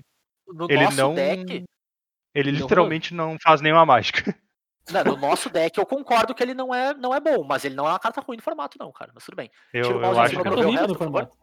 Ele é uma Não carta acho, cara. no formato. Bah, não acho mesmo, mas tudo bem. Ah, a gente tem um Mauler, 4 mana, aquele 4 mana 3 3 que morre um bicho e tu bota o marcador mais um mais um nele no final do turno. Certo. E cartas notáveis, a gente tem o Rise Again, que funciona muito bem no deck de Reanimator. Uhum. A gente tem o Spell Gorger Weird, que funciona muito bem no deck de Que é a spells. melhor carta do pack, né, cara? A melhor carta É. do pack. E esse certeza, carinha aqui, eu passei a gostar muito desse carinha aqui. O Esse cara é bom. Esse cara Esse é bom. cara- Três manas. É. Uh, Warded Battlements. É uma carta branca, 3 manas 03, defensor. E as criaturas atacantes que tu controla ganham mais um mais zero. Ele é bem melhor do que eu esperava. Interessante.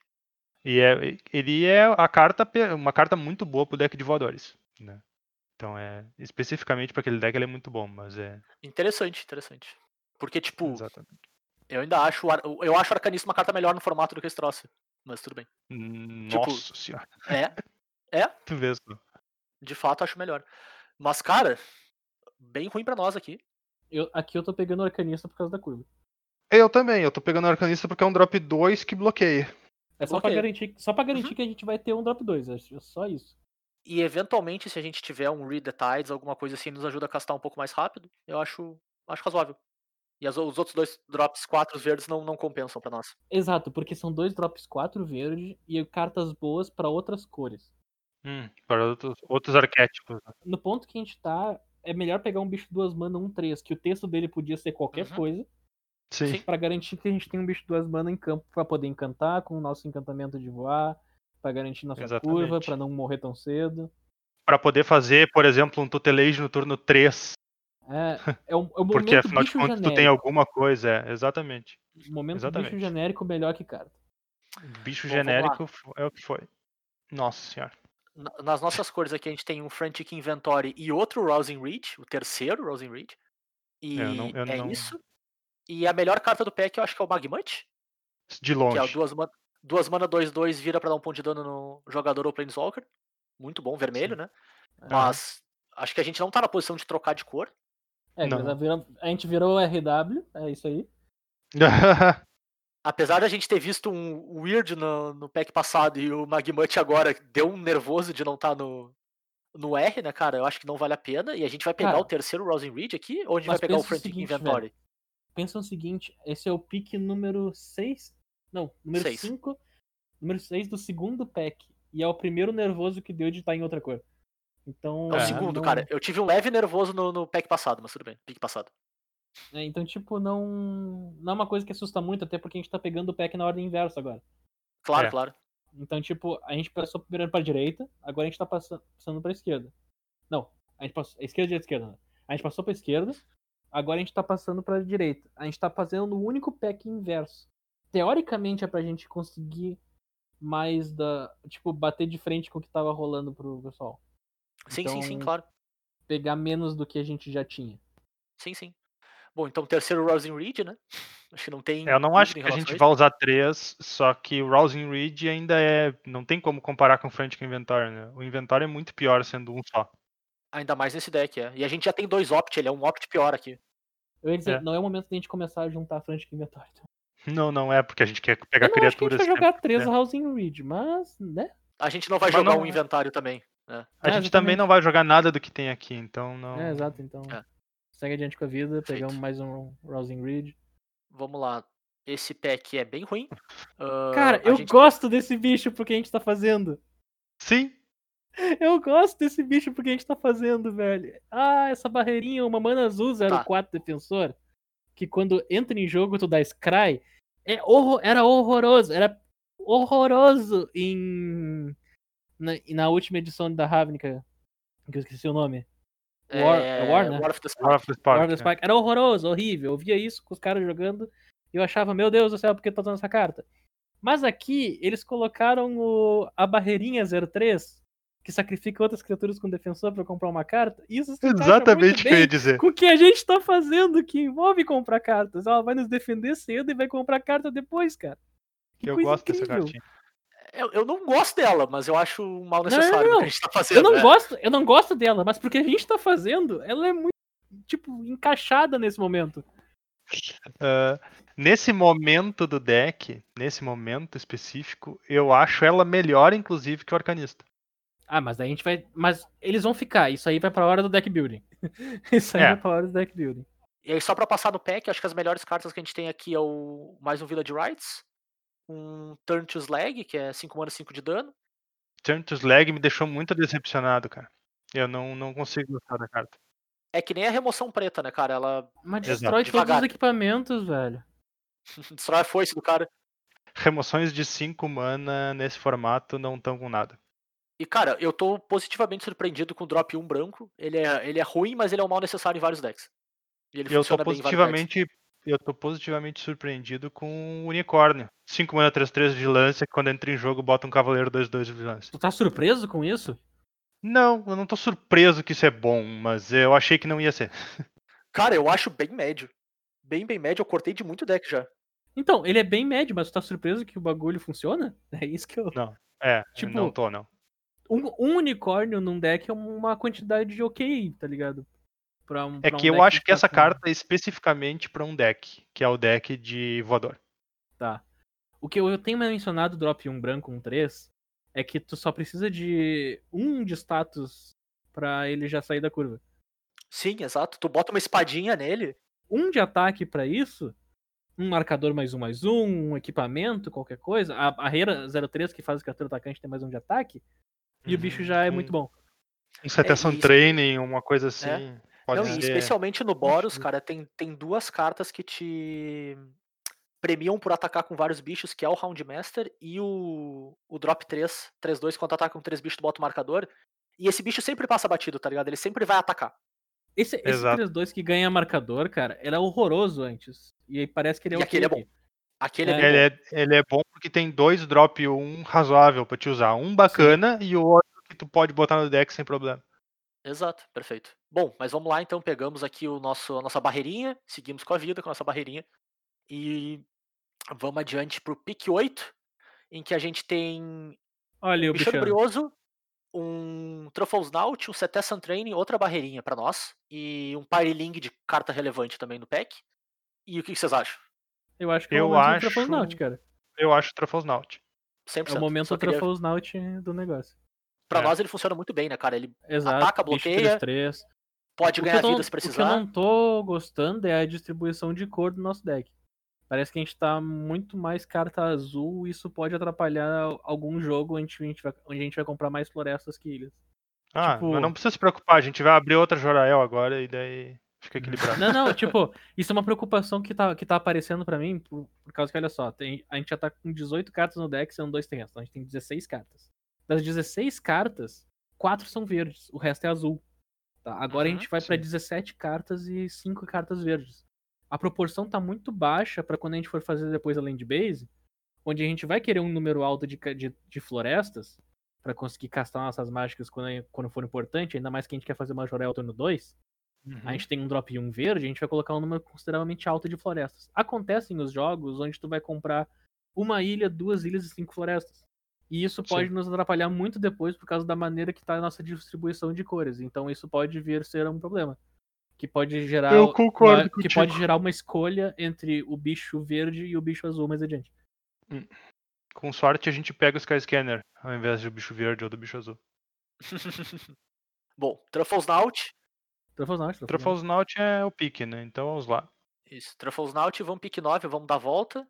Aqui a gente tem mais um Truffles Naut, outro Canopy Stalker e um Track Down. Frost Breath eu não Trackdown. vejo. O que que Trackdown faz? Track Down faz é um Scry 3 e aí tu revela a carta do topo do teu baralho. Se é uma carta de criatura ou uma carta de terreno, tu compra uma carta. E Certo. o quão visável é isso no nosso deck que quer comprar cartas? Pois é, então. Geralmente ia ser bem, bem bacaninha. Ia ser uma carta bem razoável pro nosso deck. Só que a gente tá jogando com um deck que já tem dois Opt e já tem três Rousing Reed. Uhum. Então eu perfeito. acho que é mais importante a gente pegar a criatura do que a gente pegar a mágica e comprar carta. Sim, exato. 100%. Frost, Frost Breath. Cartinha que vira duas criaturas. Que é assim, ó, vira duas criaturas e elas não desviam durante a próxima etapa de desar. Três mana instantânea. Azul. Uhum. O quão relevante é isso pro nosso deck que quer comprar carta? Cara, Médio, bem médio. Ela Tipo, não é, não é horrível. Eu, então, tipo, Frost Breath, carta realmente focada pra decks de tempo, Sim. que pode ser a questão do deck UG, não é o nosso deck UG. Nosso deck Uhum. UG não é um deck de tempo. Ele é um deck que exige board. Ele é um deck que exige desenvol- desenvolver cartas, desenvolver o jogo. Então, tanto o Frost Breath, que é uma carta azul plausível, quanto o Track down. Track Down, que tá ali, são cartas perfeitamente viáveis em diversos fatores, porque o fato de tu poder comprar uma carta num deck de criatura, por duas mana fazendo um Scry, é algo que tu pode fazer turno 2 enquanto tu curva no turno 3. Duas- são duas cartas que parecem perfeitamente plausíveis. Aqui, pro nosso deck, o G, não parece ser o que a gente quer. Mas eu acho que é uma coisa muito mais característica do nosso deck UG do que um outro deck UG normal. Concordo, concordo. E, cara, pra mim a melhor utilidade do trackdown é turno 6. Quando tu faz um trackdown, Ah, tu compra um drop sim. 4 e ajeita dois drop grande depois. Sim, E sim. que- onde ele é maravilhoso pra esses decks de criatura, assim. Ele é melhor ainda mais tarde do que no turno 2. Ô Zé, Exatamente. Zé, pergunta. Track down. Turno. turno- Turno 7, esse, tá? Uhum. Tu dá um track down, tu acha três terrenos no topo. Tu, coloca um terreno no topo pra comprar uma carta, ou tu coloca todos embaixo e olha do topo pra torcer que seja uma criatura no terreno. Depende do estado do jogo, cara. Depende Depende da, minha, estado do jogo. depende da minha board. Se eu tenho O carta board na tá board, vazio, o board tá vazio e os dois estão eu boto tudo pro fundo. Boto Bota tudo pro fundo também. Se tá tudo vazio, a única carta na minha mão é essa. Meu oponente não tem carta, vamos dizer assim. 0 zero a 0 eu boto tudo Uhum, Aham, pro fundo. aham. Tudo pro Não, fundo é beleza, isso aí. Se eu não me importo em comprar uma carta, eu boto tudo pro fundo. Porque Perfeito. comprar, comprar o terreno é a mesma coisa que não comprar nada, se eu já tenho sete terrenos em jogo, por exemplo. Sim, Sim. concordo. Bom, nesse caso, então, a gente tá na, na escolha entre duas criaturas. né? A gente tem um Truffles Naut, seria nosso terceiro. É mais um certo? drop 3 no deck. E, cara, eu, aqui eu considero um pouco mais o, o Stalker do que a gente tinha considerado até então, porque a gente tem três Rousing Reach É, vira umas cinco atacante. É. e a gente não tem nenhum drop 4, só a Capture Sphere, sabe? Então, por quesito de curva, eu acho ele mais razoável do que todas as outras vezes que a gente viu ele. Eu, eu concordo, cara. O que eu vou te dizer é o Será seguinte, possível que o Stalker vai fazer gente tanta viu- volta que a gente vai pegar?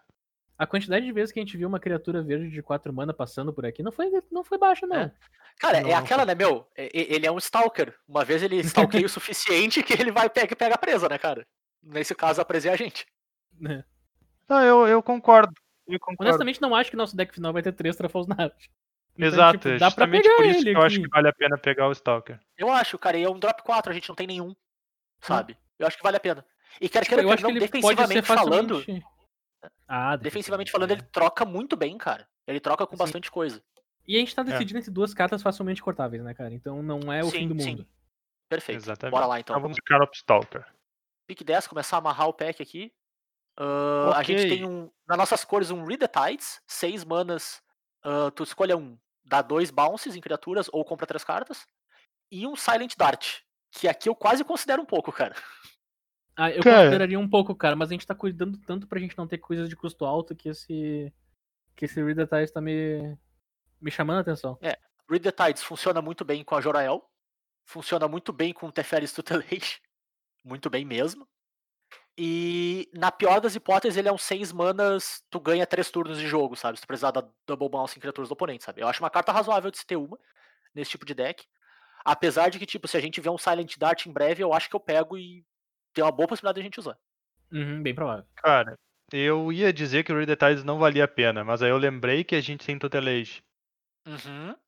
E, então, e eu lembrei que a gente ainda tem o, o Arcanista, Tem. que Sim, por mais que eu exato. preferiria não ter, a gente tem. então, eu acho razoável. Ah, outro pique que eu diria que poderia ser razoável também, a gente tem o terreno verde e branco, né? Sim, e aí ok. seria uma possibilidade interessante. Eu acho que eu pegaria o terreno verde e branco antes de pegar o Silent Dart. Não, eu não pegaria, não. Não, não. Aí, Pois é. aí eu vou discordar de ti, porque eu- a gente tem que conseguir alguma maneira de interagir com o nosso oponente. As duas Concordo. cartas aqui que interagem com o oponente é uma de 6 manas e uma que combinando dá 5. Então, tipo, Não. a de 6 manas é mais versátil. A gente tem a de 5 mana, a gente tem uma não, de eu tô falando no mana. pack, cara. No pack. Ah, tá. tudo. Tá, não, beleza. Então, tipo, Pensei que tava falando do nesse, deck. ne- nesse, nesse ponto eu prefiro o, o feitiço. É, eu tô, eu tô Então, no vamos Real lá. também. Red Tides. Bom, pick 11 aqui a gente tem nada pra ninguém, quase. são Algumas cartinhas médias e um cancel. Acho que a gente pega o cancel. Bem possível que a gente não vá usar. É, quase pegar o certo cancel, que a gente não vai usar. É. Tá ali, a gente vai pegar ele. é Vamos lá. Pick 12 a gente tem um track down pra nós e duas cartas vermelhas. E é isso. Track down acho que- Então, então, então, então, então. Não vale a pena pegar esse terreno aí? Tem um terreno ver, azul e vermelho.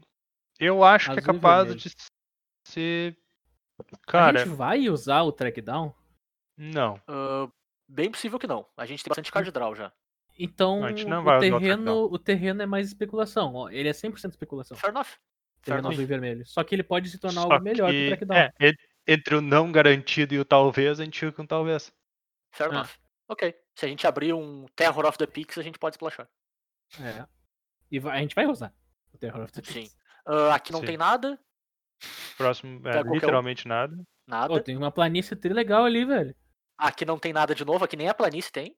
E pra fechar, mais nada. Então, três nadas pra fechar o pack, o que é bem esperado, né? E vamos pro pack, pack 3, onde a nossa rara é um Double Vision. Going on with the Double Vision. Tá? Um encantamento de 5 manas que toda vez que tu caça a tua primeira Instant or Sorcery no turno, tu copia. Então, forte, mas precisa de muito setup longe da gente. Sim. As Fora que a gente tem. O que, que a gente tem? Duas. é, Três Instant Sorcery no deck. Sim, exatamente. Não, e, cara, eu. Até no, no deck de spells, às vezes, eu, eu não uso ele. Porque é É, exato. too much. É too much. Aham. É bizarro que quanto melhor é o deck de spells, menos tu precisa disso. Ah, As nossas incomuns, então, a gente tem um Tide Skipper, que é o, o Drake, 4 manas, 2, 3 voar, que toda vez que tu ataca com dois ou mais voadores, tu compra uma carta. Ah, tu tem um Tavern Swindler, 2 mana, 2, 2, que tu vira, vira ele, paga 3 de vida e flipa uma moeda, se tu ganhar, tu ganha 6 de vida. Não é pra nós. Por que, que eles continuam printando isso, cara? Nessa deck vez faz sentido. cara. Funciona. É. Pro deck, é, pro, pro deck de Life Gain, essa carta é boa. Apesar do deck ser ruim. E a gente É. tem o Immolator, que é uma das melhores incomuns da edição. Duas mana, 2, 2 Prowess. E tu paga uma vermelha e sacrifica ele pra dar dano igual ao poder à criatura Planeswalker. Muito bom, É muito bom. mas não, não vale a pena pra nós aqui. Ah, comum- comuns notáveis pra nós. A gente tem mais um Drop 2, 2, 1, que dá voar com a criatura. E a gente tem um Hunter's Edge, que é muito bom pra nós. Que é o, a Sorcery de 4 mana, que bota um marcador mais um, mais um numa criatura. E ela dá um soco na- numa criatura do oponente, ela dá dano igual ao poder. Sim. Cara, pra mim o pique é entre Tide Skimmer e Hunter's Edge. Pra mim, o pique é Hunter's Edge, não é perto.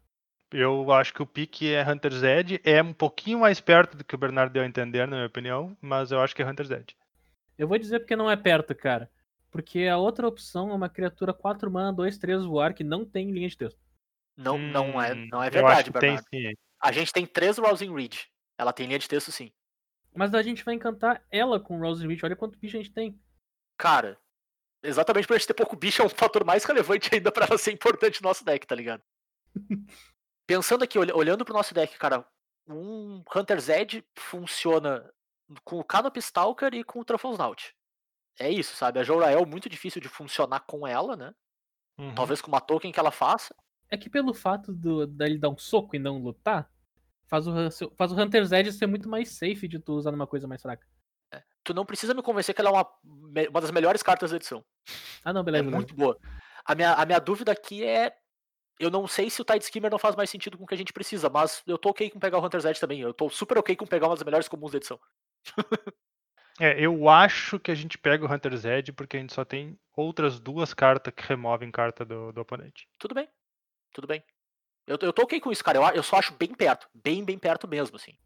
Sim, é, eu também acho perto. Eu não acho Só tanto, isso. Então, vamos lá de Hunter's Edge. Ah, vamos lá, então. Aqui a gente tem uma incomum faltando. Ah, a nossa rara é uma rara branca. A 4 mana ou 5 mana? Turo, dá um zoom pra nós. aí. 4 mana, 3, 4, vigilância, proteção contra multicoloridos. Quando entra em jogo, coloca um marcador mais um mais um em uma criatura que tu controla. E toda vez que ele ou outra criatura que tu controla morre, se aquela criatura tinha um marcador mais um mais um, tu cria um cavaleiro 2-2 com vigilância. É bem boazinho. Forte, forte pra caramba, mas não é pra nós. né? Não, com certeza. Ahn, as, as incomuns são nas nossas cores? A gente tem um Jeskai Elder, duas mana, um, dois prowess. Quando bate no, no oponente, tu pode comprar uma carta. Se fizer isso, descarta uma carta. Faz um loot. Então, então é esse, né? Porque compra carta. Justo? Vamos lá. Ahn, a gente tem uma mágica de três manas, Fungal Rebirth, eu acho que é esse o nome. Ahn, três manas instantânea, retorna uma permanente do teu cemitério pra tua mão. Se uma criatura morreu nesse turno, cria duas um uns. É uma carta é razoável, mas não, ela é menos pra esse deck do que para do que se espera e a gente não tem tempo de ficar comprando carta, vamos dizer assim. A gente já tem o suficiente, acho que a gente precisa de criatura mais aqui. É, ela é estilo uma Eternal Witness, né? É. Comuns notáveis pra nós, a gente tem um mais um Capture Sphere aqui, eu acho que é o que aparece na frente. E um mais um do drop 3, um 2 que quando ataca tu compra uma carta, mas eu acho que ele tá um pouco abaixo das outras duas cartas azuis. Eu não sei se vocês concordam comigo. Pois é. O que eu tô, o que eu tô chamando atenção nesse pack, velho, jus- jun- junto com o deck que a gente tem, a gente chegou num ponto onde a gente tem pouquíssimas criaturas. Uhum. Mas as criaturas que a gente tem são suficientemente defensivas que me fazem querer, querer pegar o, o encantamento. O encantamento esfera de vira captura, a esfera de captura. Por causa que as criaturas que a gente tem são suficientemente defensivas pra não pra não me forçar a pegar uma outra carta uma outra carta tipo fora do comum, tipo o Jeskai Elder que quer bater, ou então uma outra criatura, o artefato que nem que tem jogo virado só por causa que é uma criatura. Eu e acho eu interessante acho- esse argumento. Hum. Fala, fala, fala. Diga. Não, eu acho que ela é melhor que o, que o dardo. Já que a Ah, gente sim, sim. Sim, sim, com certeza. Então, cara, eu acho interessante esse argumento logo. Logo não, né? Mas depois a gente pegar um Larcenist, que é uma carta que quer atacar, ao invés de pegar um Skyscanner, mas tudo bem. E, cara, com, com três Rising Reed, o Jeskai Elder é um monstrinho, hein? Uhum. A nossa chance de, tipo, das mãos que tem Jeskai Elder turno 2 tem um Rising Reed turno 3 é bem alta, sabe? Eu não sei. Eu, Eu falei, cara, o, esse, esse Larcenist aí é culpa 100% do Turo. Que eu, eu achei horrível, tá? Só deixar Aham, isso bem claro. e foi Sim, o convencido. Jeskai, Foi convencido. o Jeskai Elder faz sentido com os três Rousing Reed, mas eu não acho que a gente vai acabar com três Rousing Reed no deck. Vocês acham que a gente vai acabar com três Rousing Reed no deck? Hum, Não, eu acho que do jeito que tá, a gente tá usando dois quanto muito. É, exatamente. Bem, eu, eu, eu, eu, eu entendo qualquer pick que acontecer aqui, porque, eu, convenhamos, é um pick difícil e de não muito power level. Capture Sphere é a melhor, é a carta mais forte, eu acho. Pra nós, eu assim. também acho. Carta mais Eu só forte. tô, preocu- eu tô preocupado com criatura mesmo, nesse sentido. Uhum. A gente agora, Pois agora eu é. tô bem preocupado mesmo, assim. A gente já fez no, no, no pack passado, a gente tá fazendo de novo, sabe? A gente tem que parar uma hora. É que aí é que tá. Eu concordo com a tua preocupação com criatura, só que é um Jeskai Elder que vai nos salvar. Porque a gente não vai bloquear com o Jeskai Elder nunca. Ah, velho, mas assim. Bom, tudo bem. Pega a Capture Sphere e agora a gente pega a criatura em cima de qualquer coisa, tá ligado? Sim, é que. Literalmente é qualquer que coisa. A gente vai ter que ser educado agora. Não, não tá dando mais. Se o Jeskai Elder pudesse bloquear uma criatura, se ele fosse uma 2-2, eu não discutia contigo. Só que ele é uma 1-2, ele não vai bloquear nada, ele não vai nos ajudar a, a seguir jogando. Tu bota um Rousing Reed nele, ele é uma 2-3. É. Tentei. Vamos lá, pega o Capture Sphere e agora a gente pega a criatura em cima de qualquer coisa. Eu não vou nem ler as outras coisas que não são criatura. Ó, a gente vai pegar um Então tá. Teferis proteger aqui e deu. O pack não que tem não é mais nada nada. mal. Não, mas só pra Não, dizer o as- que, que o, o pack tem aí num Chandras Magmut, de notável, e Sim. o Angelic Ascension, que é duas manas instantâneas, exila uma criatura e o controlador faz uma 4-4, que é estranhamente melhor do que parece, porque tu vai sempre dar num bicho teu, e aí tu vai dar um upgrade nele, e é isso aí. e É, é bem bom o formato. É, Mas é, É isso também, o pack não engraçado, tem nada notável aqui. É, tem uma carta Não. verde ali. que por uma mana verde sacrifica. O oponente alvo sacrifica uma criatura com VAR. Sabe o que, que é interessante? essa carta aqui. Não, olha só, essa carta aqui. Ela acaba sendo muito interessante de usar justamente nesse tipo de deck nosso. Se a gente tivesse a criatura que tu pode pagar 3 mana pra dar voar pra uma criatura alfa. Exato, eu ia dizer exatamente isso. Ah, boa. Funciona tri bem. Porque daí ela. Se o cara não tem voador, tu, tu joga qualquer bicho dele pro ar e mata. 4 mana. Não é a coisa mais eficiente do mundo, mas também não, não fica horrível. Vamos Sim. dizer assim. Mas aqui a gente vai pegar um proteger bem tranquilo. É, aqui vai acontecer o que eu falei no primeiro pack. É, a gente e ele não é nem com ruim, bicho né? aqui no deck, porque a gente ia achar ele mais tarde. E a gente queria um bicho desse no deck, não, a gente não pode Sim, se Com enganar. certeza. Um bicho desse no deck é bom. Ah, vamos lá, então. Aqui na- nas nossas cores a gente tem um drop 2 azul que dá voar pros bichos. É esse aí que a gente vai pegar sem nem pensar duas vezes.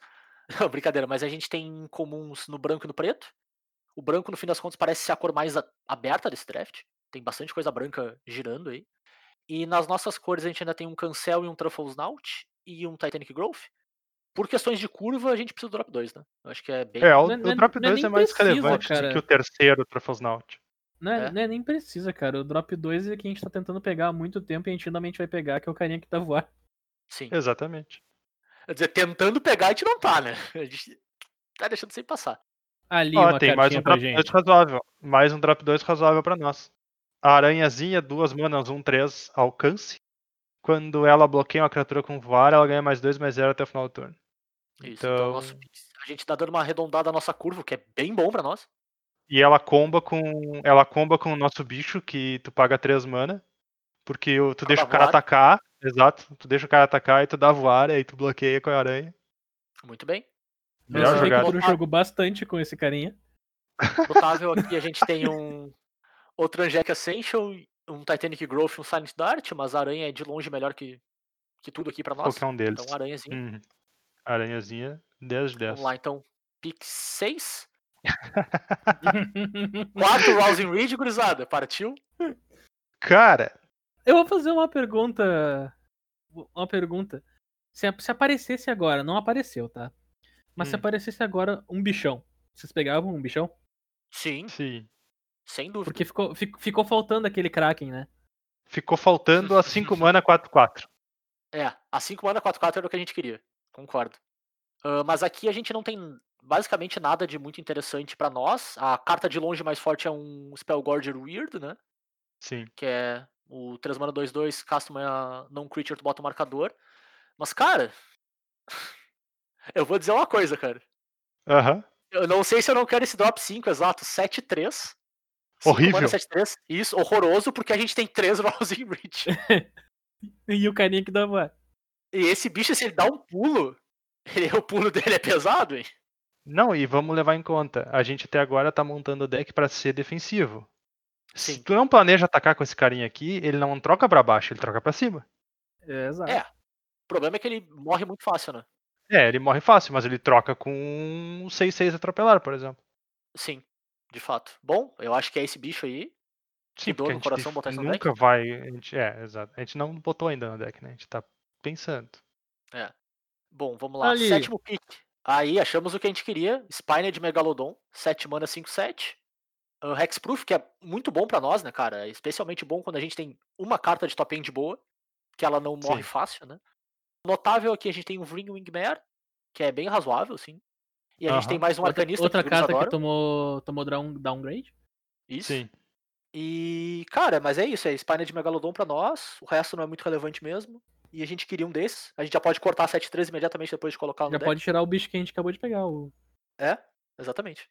o Garruk, esse 7-3 não precisa mais. Pegamos o bichão. Então tá, demos a volta aqui, a gente tem um Sniper, uma mana 1-2, que dá dano em voador, por 3 manas. Eh, A gente tem mais um drop 2 que dá voar, o mesmo bichinho 2-1. E mais um drop 3 que ataca e compra uma carta. E eu acho que eu tô no drop 2, hein? Eu acho que é o drop 2 Cara, também. Então, vamos ver. assim, Eu tenho uma proposta pra vocês. Pensa assim. Pela bagatela, tá? Pela bagatela de 12 manas, tu pode dar voar pra uma criatura do oponente e atirar três vezes um de dano nela com um sniper. Aham. Então, eu acho que depois dessa, desse argumento maravilhoso, não tem como a gente não pegar o sniper. Eu não sei em que parte o Turo começou a fingir que tá falando sério, mas. Mas, cara, honestamente, se isso aqui fosse melhor de três, eu pegaria o Sniper. 100% pegaria o Sniper. Mas isso aqui não é melhor de três. Isso aqui é melhor de um. Sendo Drop assim, um, drop 2. o Drop 2 é o, é o canal. O Drop Glide 2 2 1 Master. que dá voar. Sim. Muito Esse bem, mesmo. muito bem. 100%. Aqui a gente tem mais um Glide Master, a gente tanto queria pegar ele que agora ele veio aos montes, né? Ah, a gente tem mais um Megalodon. E é isso pra nós, eu acho, né? Não tem muito É, mais e coisa. se fosse uma. E se fosse. De novo, se fosse melhor de três, aqui tem um Naturalizar que é uma carta do Grave. Sim, Uhum. muito Que bom. estaria indo pro nosso sideboard bem feliz. Com certeza. Tem um Como terreno não é o O caso. B, o B, que se a gente fosse um deck muito lento, talvez a gente considerasse usar pra começar a ganhar mais vida nos terrenos. Mas a gente não é. Uhum. Então, tipo, não aconteceu, não aconteceu pique nenhum aqui, mas se fosse um draft com. se fosse um draft com melhor de três, seria o Desencantar. Que eu não lembro o nome que é Return to Nature, é isso? Ah, É, isso. Return to Nature. Return to Nature que destrói encantamentos, artefato ou exila uma carta do, do cemitério. Sendo Mas e assim, qualquer coisa, qualquer coisa é isso aí. Não sendo o caso, a gente tá no drop 2 ou no outro segundo Megalodonte? Cara, Ah. segundo Megalodonte não faz sentido. Eu Tipo, também acho, mas o, a gente mas pode o terceiro drop drop- 2 também não. Também gente- não faz A gente sentido. não vai usar nada que a gente for usar. Eu eu acabei querem pegar o terreno isso. pra ganhar um ponto de vida? Pra pegar o terreno, a gente não acha que a gente vai usar. Independente.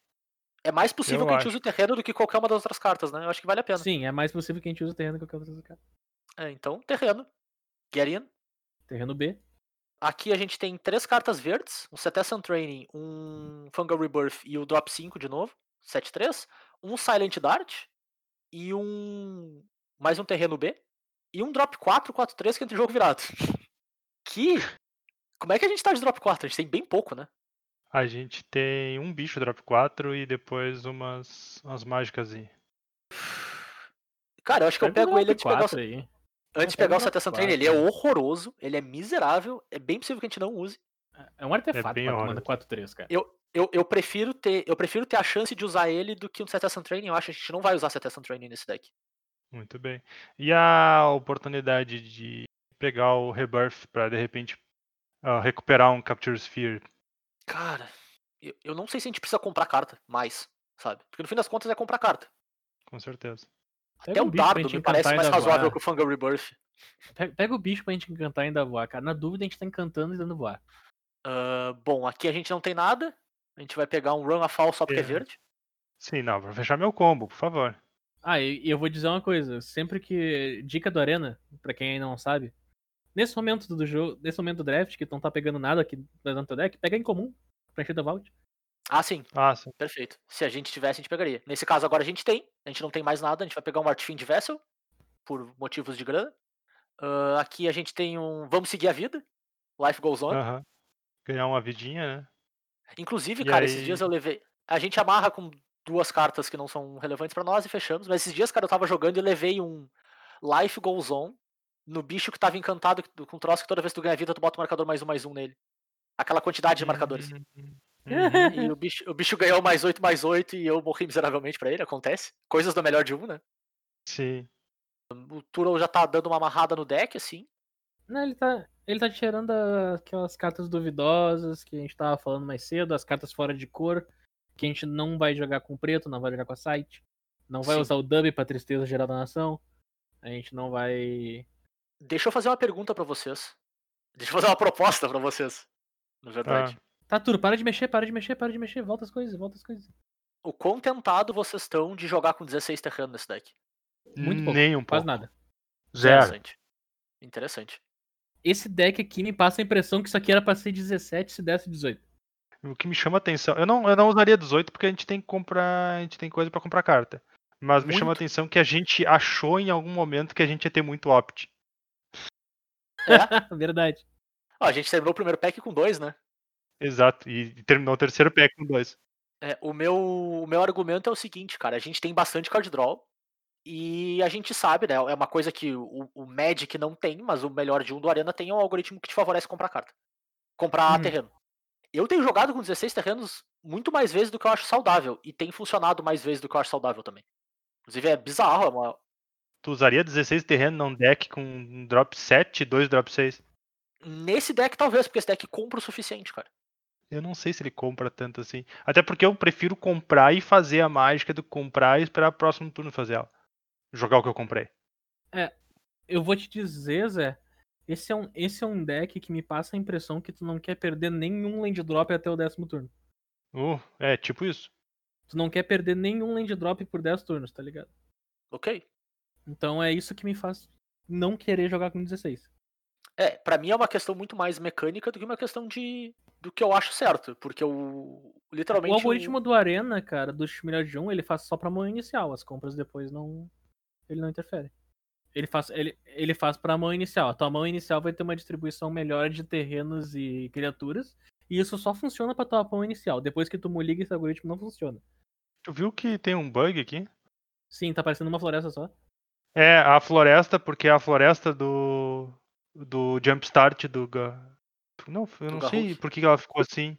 É, eu acho que a floresta Jumpstart do Garruk, ela não aparece quantas tem. Beleza. Só mencionando. Ah, então, deixa eu fazer um, um acelerado aqui de negócio do status, por favor. Status, vamos lá. O nosso deck, então, que a gente tava com medo, ele tá com 43 cartas agora no momento. Aham. Ele tá com 15 criaturas e 17 terrenos. O 17 terrenos que a gente tava discutindo com o Zé sobre ser 16 e 17. Não vai ser 18, porque eu não sou tão louco assim. Não. O, o que a gente tem aqui é um excesso de criaturas pra quem achou que não ia ter criatura no deck. Então, sem, sem olhar pras cartas que estão no deck no momento, eu imagino que é por elas que a gente vai começar a dar uns cortes. Pois é, eu acho que a gente pode cortar no máximo duas criaturas. No- então, mas aí não vamos exagerar, é no máximo duas criaturas. O que, o que eu tô olhando, o que eu tô pensando olhando só pra números, que é 15 criaturas e 11 não criaturas, é um corte de uma criatura, duas mágicas, mais ou menos, Pra manter para manter uma ideia de proporção aqui. Isso aqui é puramente em questão de status do deck. Nossa curva de mana, ela tá bem aceitável. Nosso 2 e nosso 3, elas estão tá bom. A gente tem um 4, a nosso 2 é onde tem mais tem criatura. Daí o nosso 3 tem criaturas suficientes pra parear com as mágicas, e a partir daí é mais mágicas que criatura, até a gente chegar no drop 6, que tem duas, que é o Megalodon e o Kraken. Que são pra ser os dois heavy hitters do troço mesmo. Então, puramente por questão de status, eu vou olhar, voltar pro deck agora e vou começar procurando uma criatura pra cortar, que não faça muito sentido, e a partir daí eu vou ver se eu quero tirar duas criaturas e uma mágica, ou uma criatura e duas mágicas. E eu já E tenho um candidato pensando- ti E razoável. sempre pensando na questão de curva. Tá? Sempre pensando na questão de curva, porque por mais que seja um deck que queira comprar cartas, qualquer deck fica muito melhor quando tu curva. Qualquer deck. Concordo, 100%. Então, a minha proposta é tirar um Glademaster. Tá, voltamos pro deck então. Tem Uhum. duas criaturas aqui que elas não, entre aspas, adicionam nada ao jogo, que são as nossas duas barreiras de uma mana. Tá. Elas não adicionam nada ao jogo, porque tudo que elas fazem é bloquear e interagir bem entre si. Mas o que elas nos permitem é criar tempo de jogo. Dito isso, elas ainda não fazem nada, Uhum. tá? Então, se a gente vem ao caso de querer remover uma criatura, daí tu remove uma das nossas barreiras, e tu tem que escolher entre uma criatura e duas mágicas, ou duas criaturas e uma mágica, como as duas só funcionam bem entre si, eu, eu removeria as duas e procuraria uma mágica. Tu não acha que a vinha resolve funciona na- suficientemente boa sozinha? Calma, calma, calma, calma, deixa eu dizer um negócio aqui. Por causa que elas funcionariam muito bem entre si, e daí eu procuraria só uma mágica pra remover. Mas daí, nesse ponto. ah, Tu tira o zoom, por favor. Nesse ponto, tu tem que ver o que, que o resto da- das cartas no teu deck estão fazendo.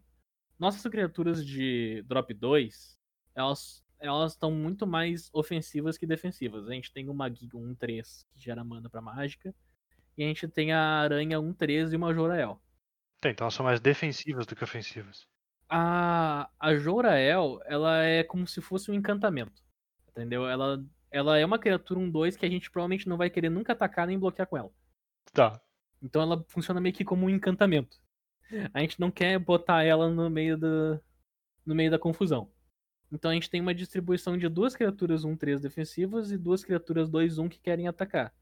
Até, até aí é o ponto da curva onde a gente tem duas criaturas que não fazem nada, que são as barreiras 04, dois bichos 1-3 ou bicho 2-1 que pode atacar. A gente chega na curva do 3, a gente tem criatura 2-3 criatu e os dois Truffle que, a gente, que tá aqui listado ainda, que ficam 3-3, ou podem ganhar 4 de vida. E tem mais alguma criatura que eu não tô conseguindo chegar? A gente tem a criatura quando ataca compra uma carta. Ah, e tem a criatura 3 mana 1 2 que quando ataca com uma carta. Que funciona exclusivamente quando ela ataca com um encantamento de dar mais um mais um. Que, e voar. Que é o. Qual é o nome desse troço? Rousing Reed. Se a gente seguir adiante na curva, o nosso plano de jogo B envolve encantar algum bicho de custo 4 pra cima com voar pra matar nosso oponente, porque a win condition principal se torna a Teferi's Tutelage nesse ponto. Eu, Uhum, eu ta- gostaria 100%. de pensar a Teferi's Tutelage como uma win condition adicional ao teu plano de- normal de jogo que envolve atacar criaturas. Uhum. Não parece que isso vai ser um plano muito bom. Seguir o Teferisto Leite como um plano adicional. Mas não dá pra tratar ele como principal, porque a gente só tem um. Uhum, Nesse concordo. caso, eu sou adepto do fazer um deck onde os primeiros drops é desenvolvimento de jogo e muito mais focados em defender, pra, se vi- vier necessário, encantar uma criatura pesada com voar e atacar com o board preso. Aí eu não tiro as barreiras 04 e 03, porque eu decidi que o plano de jogo desse deck. eh, Eu, eu decidi, né? No caso, seria o meu deck aqui. Eu decidi que o meu plano de jogo vai ser muito mais defensivo e muito menos focado em curvar atacando e sim curvar defendendo. Que Tá. são duas coisas completamente diferentes no, num 100%. plano de jogo de draft. Nesse ponto, os meus cortes vão para as criaturas que estão querendo fazer algo que elas não se encaixam muito no nosso deck. E daí eu olho para a criatura 4 mana 4/3 que entra em jogo virada, 100%. Uhum. que não vai adicionar nada a esse plano de jogo de bloquear, que é o que eu quero fazer defensivo. E eu, eu começaria retirando ela do deck justamente porque ela não tá se encaixando naquele plano de jogo que eu quero. Agora a gente passa para as mágicas. Quando a gente chega nas mágicas, a gente quer as cartas de comprar, por causa que a gente tem a Jorael e a Teferis Tutelage. A gente tem as Uhum. mágicas de interagir com o oponente, que agregam ao plano de jogo de meio que dar uma enrolada na Uhum. partida. Então, o encantamento de Capture Sphere fica, os optar agregam ao jogo, a, a carta que faz lutar, apesar de que nossas criaturas vão ser menores, ela não é, uma, não é lutar, né? A, a criatura dá um soco, É bater. É. Sim. é bater. Então, tipo, ela funciona para aquilo que a gente faz, até porque a gente vai fazer uma 3-3 def- uma 3-3 bloqueando, mata uma criatura com poder 4, cara. Defesa E 4. vira Sim. e fica E vira uma 4-4. Isso que é bom. 4-4. Exato. Então, das cartas que a gente pegou, não sei se vocês lembram, lá no pack 1, a gente pegou um Titanic Growth. Uhum. E ele vai embora. E ele não tá se encaixando nem um pouco no plano de jogo. Então, a gente adiciona ele à lista de cortes, junto com a criatura 4-3. Nesse momento, nós temos 41 cartas. E mais um corte por fazer. E mais um corte por fazer. A gente tirou uma criatura e a gente tirou uma mágica. A distribuição de mágicas para criaturas tá ok. A gente tá com 17 terrenos, que é uma quantidade aceitável pro plano de jogo que a gente quer. Uhum. Então o corte que a gente vai fazer agora é muito mais difícil do que foram esses dois. Porque Certo. vai ser um corte puramente por quantidade de carta. Cara, eu tenho duas opções aqui. São as cartas que eu cortaria. Uma delas, Manda aí, caso, Zé. seria ou a barreira 04, a azul, Tá. certo? Ou a 3 manas 1 2 que ataca e compra uma carta. Qual que é o meu reasoning aqui? Eu até acho que a barreira 04, do, no ponto de vista do plano defensivo, ela é melhor que a 03. Porque ela bloqueia muito melhor. A 03 ela morre até pra drops 2, dependendo do drop 2 no formato, sabe? Ela morre bem fácil, assim. Só que pelo menos ela funciona sozinha um pouco com o nosso plano de ciclar nosso deck e encontrar as nossas coisas mais razoáveis, assim, enquanto a outra funciona bem pior nesse sentido, né? Hum. Bem pior não, mas um pouco pior pelo menos. Que pelo menos tem o Scry. E nessa mesma linha, cara, o, o- a outra criatura ela só funciona atacando. E nesse caso ela só funciona atacando com o Rousing Reed, né? Porque senão ela vai se suicidar 99% do tempo. Certo? Ou então ela não nos ajuda com o nosso plano defensivo. Ou com Glide Master, mas eu não acho que a gente vai estar usando a habilidade dele tão cedo no jogo, assim. Não precisa usar cedo. É, mas é, o momento que eu tô preocupado com uma 3 manas 1 2, sabe? Certo, Entende? mas pensa assim, ó, se tu conseguir estabilizar o jogo, uma 3 mana 1, 2 que ataca comprando um card, não é tão diferente de um bicho com. Tipo, que ataca com força comprando, ah, sem comprar card. Porque ela também vai terminar o jogo. Mais cedo ou mais tarde, tu vai comprar uma coisa melhor. Ok, mas eu tô menos preocupado com esse caso do jogo. Porque eu acho que o nosso deck tem mecanismos que não precisa ser esse bicho pra encontrar nesse cenário, sabe? Pra encontrar as cartas. Eu acho que nesse cenário que a gente tá num jogo longo, que é o que a gente quer, a gente quer chegar lá, a gente tem mecanismos pra encontrar. Ela não te ajuda a chegar lá. Esse pra mim é o ponto, por isso que eu acho que ela é um pouco pior que o resto. É um corte difícil, eu não, não gostaria de estar cortando ela, mas eu acho ela pior que o resto. Mas ainda acho talvez ela um pouco melhor que a barreira. Pois é, cara, dada todas as coisas que a gente quer fazer com esse deck, a que mais tá indo contra é o 3 mana 1 2. É o que mais tá indo contra o plano de jogo natural que a gente quer pra esse deck. É o 3 mana 1 2. A gente não quer justamente pagar 3 manas pela 1 2. É, é isso que tá me Uhum. chamando a atenção, tá ligado? Não é 100%. nenhum efeito dela atacar e comprar uma carta. É o fato de a gente tá pagando 3 manas pra fazer uma 1 2. Uhum. Que Que vai, pode ela, essa vir a 3 comprar mana uma carta. 2, ela tá entrando no, no ramo da Jorael de não querer quase nem atacar nem bloquear, tá ligado? Só que ela não tem um efeito só por estar em campo. Sim, ela precisa atacar, né? Ela precisa atacar. E a única maneira segura dela atacar nesse deck, ou é com o Dowsing. O... Como é que é o nome da carta? Eu sempre esqueço. Rousing Reed. Rousing Reed, ou com o nosso Drop 2 que dá a voar pra ela.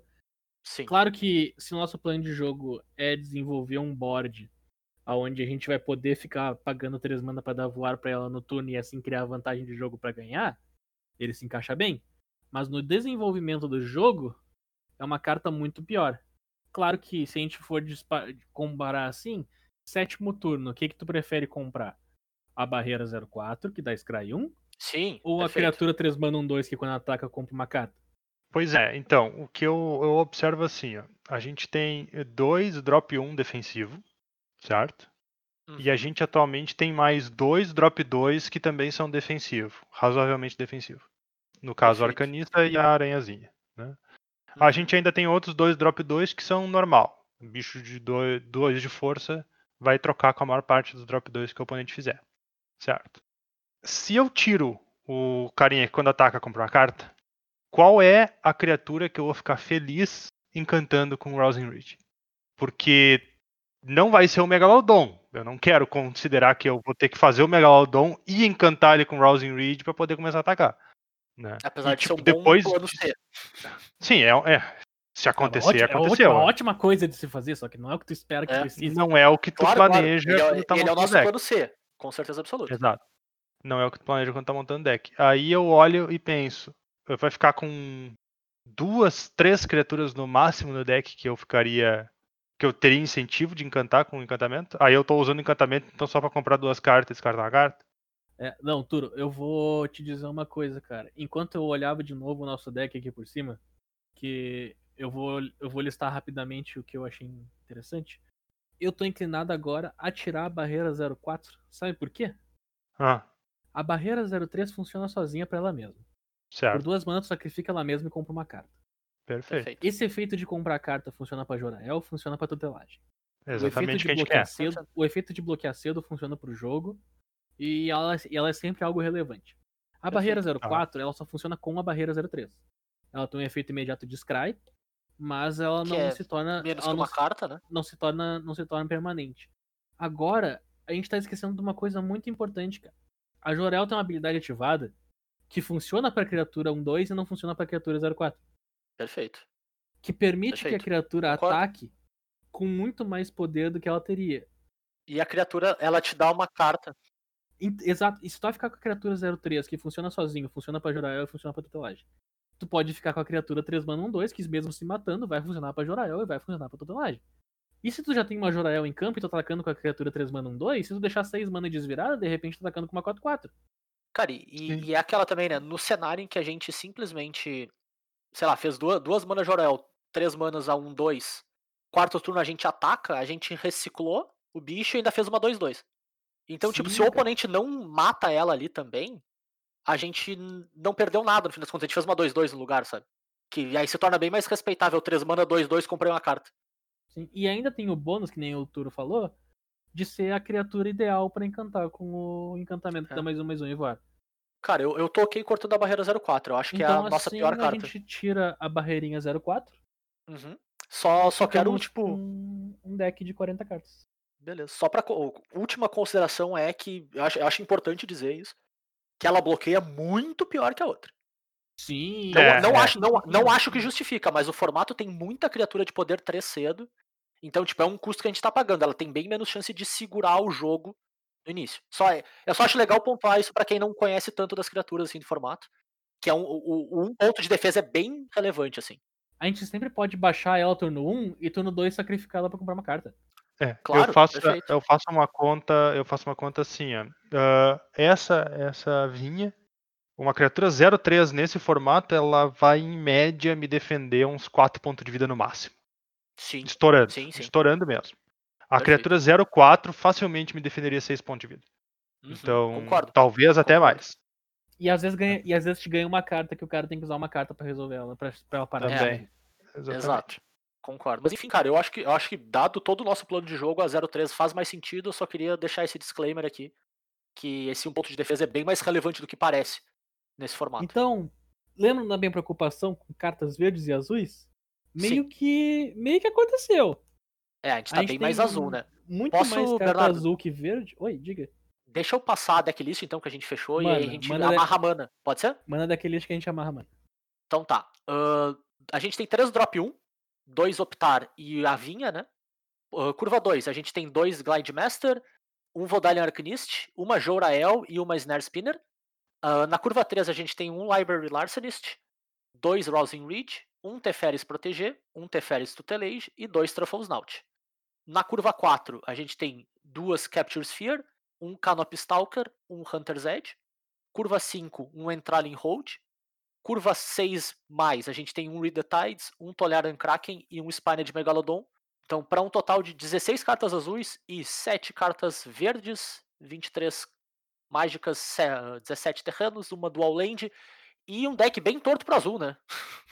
Pois é, cara. A gente acabou ficando com aquele problema que eu falei. O deck ficou muito mais azul que verde. E a gente tem cartas verdes que são drop baixo. Uhum. Então a gente vai ter que colocar mais florestas do que do que a gente quer. Provavelmente a gente vai ter que fazer uma distribuição igual, se não um pouco mais quebrada para um Uhum. pro azul, pra ter verde. Porque as cartas verdes que a gente quer, tipo Jorael, que a gente quer baixar turno 2, a barreira verde que a gente quer baixar turno 1. en- Então, tipo, Truffles são Out, que é coisas- bom no turno 3. Truffles é. Que é bom no turno 3. Então são coisas que a gente quer fazer cedo e a gente quer uma distribuição boa de terrenos. Como a gente tem uma Dual Land, sobram 16 terrenos. Qual é a distribuição normal que o pessoal faz? 8-8. 8 floresta, 8 ilha. O que acontece aqui, cara, me inclina a fazer 9-7 por causa da quantidade de cartas azuis que a gente tem, né? Então 9 ilhas e 7 florestas. Uhum. Apesar de eu achar que fazer esse 9-7 vai dar um tiro no pé em algum momento. A gente vai comprar, tipo, uma mão inicial com a barreirinha 0-3 e 3 ilhas. Paciência. Tipo, eu, acho, eu acho que vai acontecer esse tiro no pé. Eu ainda acho que é a decisão correta fazer 9 ilhas, 7 florestas e uma, e uma Thornwood Falls. Eu ainda, mas isso, isso pode causar um tiro no pé. Eu não duvido que o correto, para quem fosse procurar matematicamente o troço depois, fosse fazer 8-8. Mas eu, eu, eu confio na ideia do 9-7 pra esse deck. Porque tu quer castar muito mais mágicas azuis num turno só do que verdes. Perfeito. Era o que eu ia dizer, cara. Eu prefiro pagar por essa mão inicial, que tu falou que a gente não consegue fazer nosso drop verde cedo, do que eu não conseguir fazer duas mágicas porque eu só tenho uma mana azul. Exato. Tu não vai poder fazer duas mágicas azuis porque tu só. Tipo, eu quero castar duas mágicas azuis. A gente tem aqui no nosso deck três cartas que custam dupla azul. Uhum. Que elas são um custo, um custo alto de mana, né? 5, Sim. 5 6 e 7 É, é quase Mas, irrelevante, né? tipo, Quase irrelevante. Mas eu não poder fazer. Tipo, eu tenho sete manas e eu só posso fazer uma mágica azul porque comprei seis florestas, também não é uma coisa agradável. Sim. E, e no fim das contas, né, cara? Beleza, a Vine é muito bom no turno 1, mas a Jorael mais tarde no jogo também não é ruim. Sim, a Jorael. E o azul nos ajuda a encontrar as florestas, né? Pelas mágicas de draw. Então, cara, eu tô ok com 9-7, assim. Bem, bem ok mesmo. 9-7 e uma dual. Que se a gente baixar a dual. A dual vai ser sempre perfeita pra esse deck. Ela vai ter Sim. sempre, sempre descer bem. A pena até que a gente não conseguiu fazer com duas, né? É, até porque tu tem, tu tem uma mão. Que a tua mão é Thornwood Falls, Floresta e a Vine. Tu ainda baixa Thornwood Falls turno 1. Sim. Porque tu, tua chance de fazer algo turno 2 que não seja uma Vine é, é maior. E tu pode encaixar a Vine em qualquer outro turno. Perfeito. Concordo. Sim, com certeza. Muito Cara, bem, eu acho então. que temos um deck, hein? Temos um deck. Esse é o nosso Amarramos nosso deckzinho. Agora, pergunta pra vocês. A gente tem que dar uma nota desse deck de, de 1 a 10. Hum, tá. Diga aí, Tá. Zé. Cara, Melhor de 1. Melhor de 1. Nota de 1 a 10. E quantas vitórias? cara, ele me parece um deck no máximo 7, certo? Ele tem boas cartas, individualmente poderosas, mas ah, ele tem algumas cartas, vamos dizer, questionáveis, né? Que são bem médias, que estão aí só pra tentar curvar e fazer o plano funcionar um pouquinho melhor, mas não são grande coisa. Ele tem uma chance de dar errado bem razoável, ele tem uma chance de tomar pressão bem razoável. Eu acho que ele é um deck pra 5 vitórias, assim, tranquilamente. E é um deck que não é muito simples de pilotar. Seria essa a minha, minha análise. Turo, sua vez. Cara, eu acho que é um deck 5, sendo generoso. Lembrando que o Turo é uma pessoa extremamente pessimista. Mas assim, sendo generoso mesmo. Em relação à quantidade de vitórias, eu acho que é um deck pra quatro vitórias, quanto muito. Bernardo. Bem, pra mim não repetir o que o Turo disse. porque eu ia, eu ia dizer que era um deck pra 4 vitórias e nota 5. Mas eu tenho uma impressão que ele é um 5.5, tá ligado? Puxando pra 6, assim. Uma nota entre 5 e 6. É, eu, eu tava entre 6 e 7, então a gente tá bem perto até, né? A gente tá bem perto. A gente tá tudo ao redor desse mais ou menos, assim. É um deck ok, não é um deck ruim, não é um deck bom. O, o power level dele tá muito incluso nas raras. Sendo assim, eu acho que o deck chega tipo 5, 4 vitórias consistentemente. Se ele chegar a 7, eu não me surpreendo, porque tu comprou tuas raras todos os jogos. Mas eu Não, não ele acho pode que- dar certo. É, eu não, eu É, não acho não- que tu não vai é um deck 7, impossível de dar certo. 7-0. Eu não acho que tu vai fazer 7-0. Eu Não, acho que tu vai você fazer não tem 6-0. Mas eu acho que tu consegue chegar em 5 vitórias com esse deck e tentar mais. Eu não Sim, sei nem se faz 2-0. A questão é, quando tu chegar nos 5 vitórias, tu vai estar 5-2? É possível. Provavelmente. Bem provável, É. eu diria. Tipo, o power level do deck tá na. tá na Jorael e tá na Teferi Tutelage. Esse, esse, é aí que tá o power level do deck. E, e, cara, Teferi Tutelage é um plano que funciona com bastante consistência no melhor de um. É bem melhor, melhor. Esse deck no melhor de três seria miserável. Isso. Então a responsabilidade pra esse deck tá 100% nas mãos do Turo e da internet dele. Uhum. A gente sabe, Uhum. Turo. A gente sabe. Pois é. É, é uma responsabilidade maravilhosa. No- na semana que vem a gente diz quantas vitórias ele teve. Eu ia dizer, a pergunta de verdade é quantas vitórias esse deck tem na nossa mão, né, cara? Porque são outros 500, né? Muda bastante. Não, tudo bem. Faz uma pool. ah, tente adivinhar quantas vitórias. Quantas vitórias Exato. o deck draftado pela gurizada teve. Eu vou fazer, cara. Eu vou fazer sim, vai ter uma lá no. Instagram. Quantas, quantas vitórias vocês acham que a gente vai conseguir com esse deck? Eu não sei se a gente vai jogar junto ou vai jogar separado. Quando vê, a gente até joga junto pra cornetar o outro e dizer que ele tá fazendo jogada errada. Mas é isso, né, Uhum. pessoal? Acho que a gente amarrou nosso deckzinho, nosso draft walkthrough aqui. Foi um episódio meio. meio de última hora, assim, a gente não contava muito com fazer ele. Mas eu acho que ficou bacana. É um bom momento do formato pra se fazer ele, né? Tá mais ou menos na metade do tempo de vida da, da edição. É quando a gente tá começando a dar uma leve parada em jogar. Mas ao mesmo tempo, talvez seja o momento onde a gente tem o- a maior quantidade de informação possível sobre o formato, né? Não tem mais muito, muita coisa nova pra surgir depois disso. Então é um momento legal pra quem quer dar uma grindada, pegar essas dicas, tentar entender um pouco do nosso thought process aqui e fazer o completo oposto. Seria mais ou menos essa minha sugestão. Querendo ou não, cara, isso aqui que a gente acabou de fazer é um episódio de teste. Então, por favor, mandem o feedback. Se vocês Ah, sim, acompanhar, se vocês perceberam as cartas que a gente tava falando. Porque a gente tem um apelo visual. A gente tava assistindo tudo isso. Perfeito. Eu quero perfeito. saber vocês do áudio, como é, que, como é que tava pra vocês. Eu quero o feedback de vocês honesto. Mandem pra gente, pra gente saber se a gente consegue fazer outras coisas. Se deu errado e a gente não faz mais. Porque a gente não sabe. Em especial se vocês gostam desse modelo também, sabe? Por, por, por melhor que a gente possa estar fazendo, se vocês não gostam, não adianta nada, né? A gente tá aqui fazendo um episódio desse jeito. Então, se vocês gostam dessa ideia de draft walkthrough, talvez até de, de selado ou qualquer coisa do gênero, assim, realmente manda um feedback pra nós. A gente tá aberto lá na- nas redes sociais pra conversar com vocês. A gente tá no, no Twitter e no Instagram como arroba cóleras e dragões. É só mandar tua mensagenzinha lá no, no inbox pra gente. A gente tá sempre lá interagindo com vocês e fazendo essas polls maravilhosas lá no nosso Stories. Então, chega lá pra dizer quantas vitórias tu acha que esse deck vai ter. Acho que vai ser bem, bem curioso de ver quem que acerta, quem que erra. E, além disso, vocês podem entrar em contato com a gente por e-mail, né? No colerasedragões.gmail.com ou pode falar comigo e com o Bernardo direto lá no Twitter. Eu tô no arroba jvitorfromhell. E eu sou o arroba BNR underline MTG. Lembrando mais uma vez que a gente tá nos mais diversos agregadores, a gente tá no Spotify, no Pocket Casts, no Apple Podcasts, em todos eles. Se por acaso a gente não tiver no que tu gosta de usar, manda uma mensagenzinha pra gente, que a gente coloca lá também, que a gente quer estar no no maior número de lugares que vocês possam acessar possível. E a gente volta então na semana que vem com um episódiozinho novo pra vocês. Valeu, pessoal, um abraço. Falou.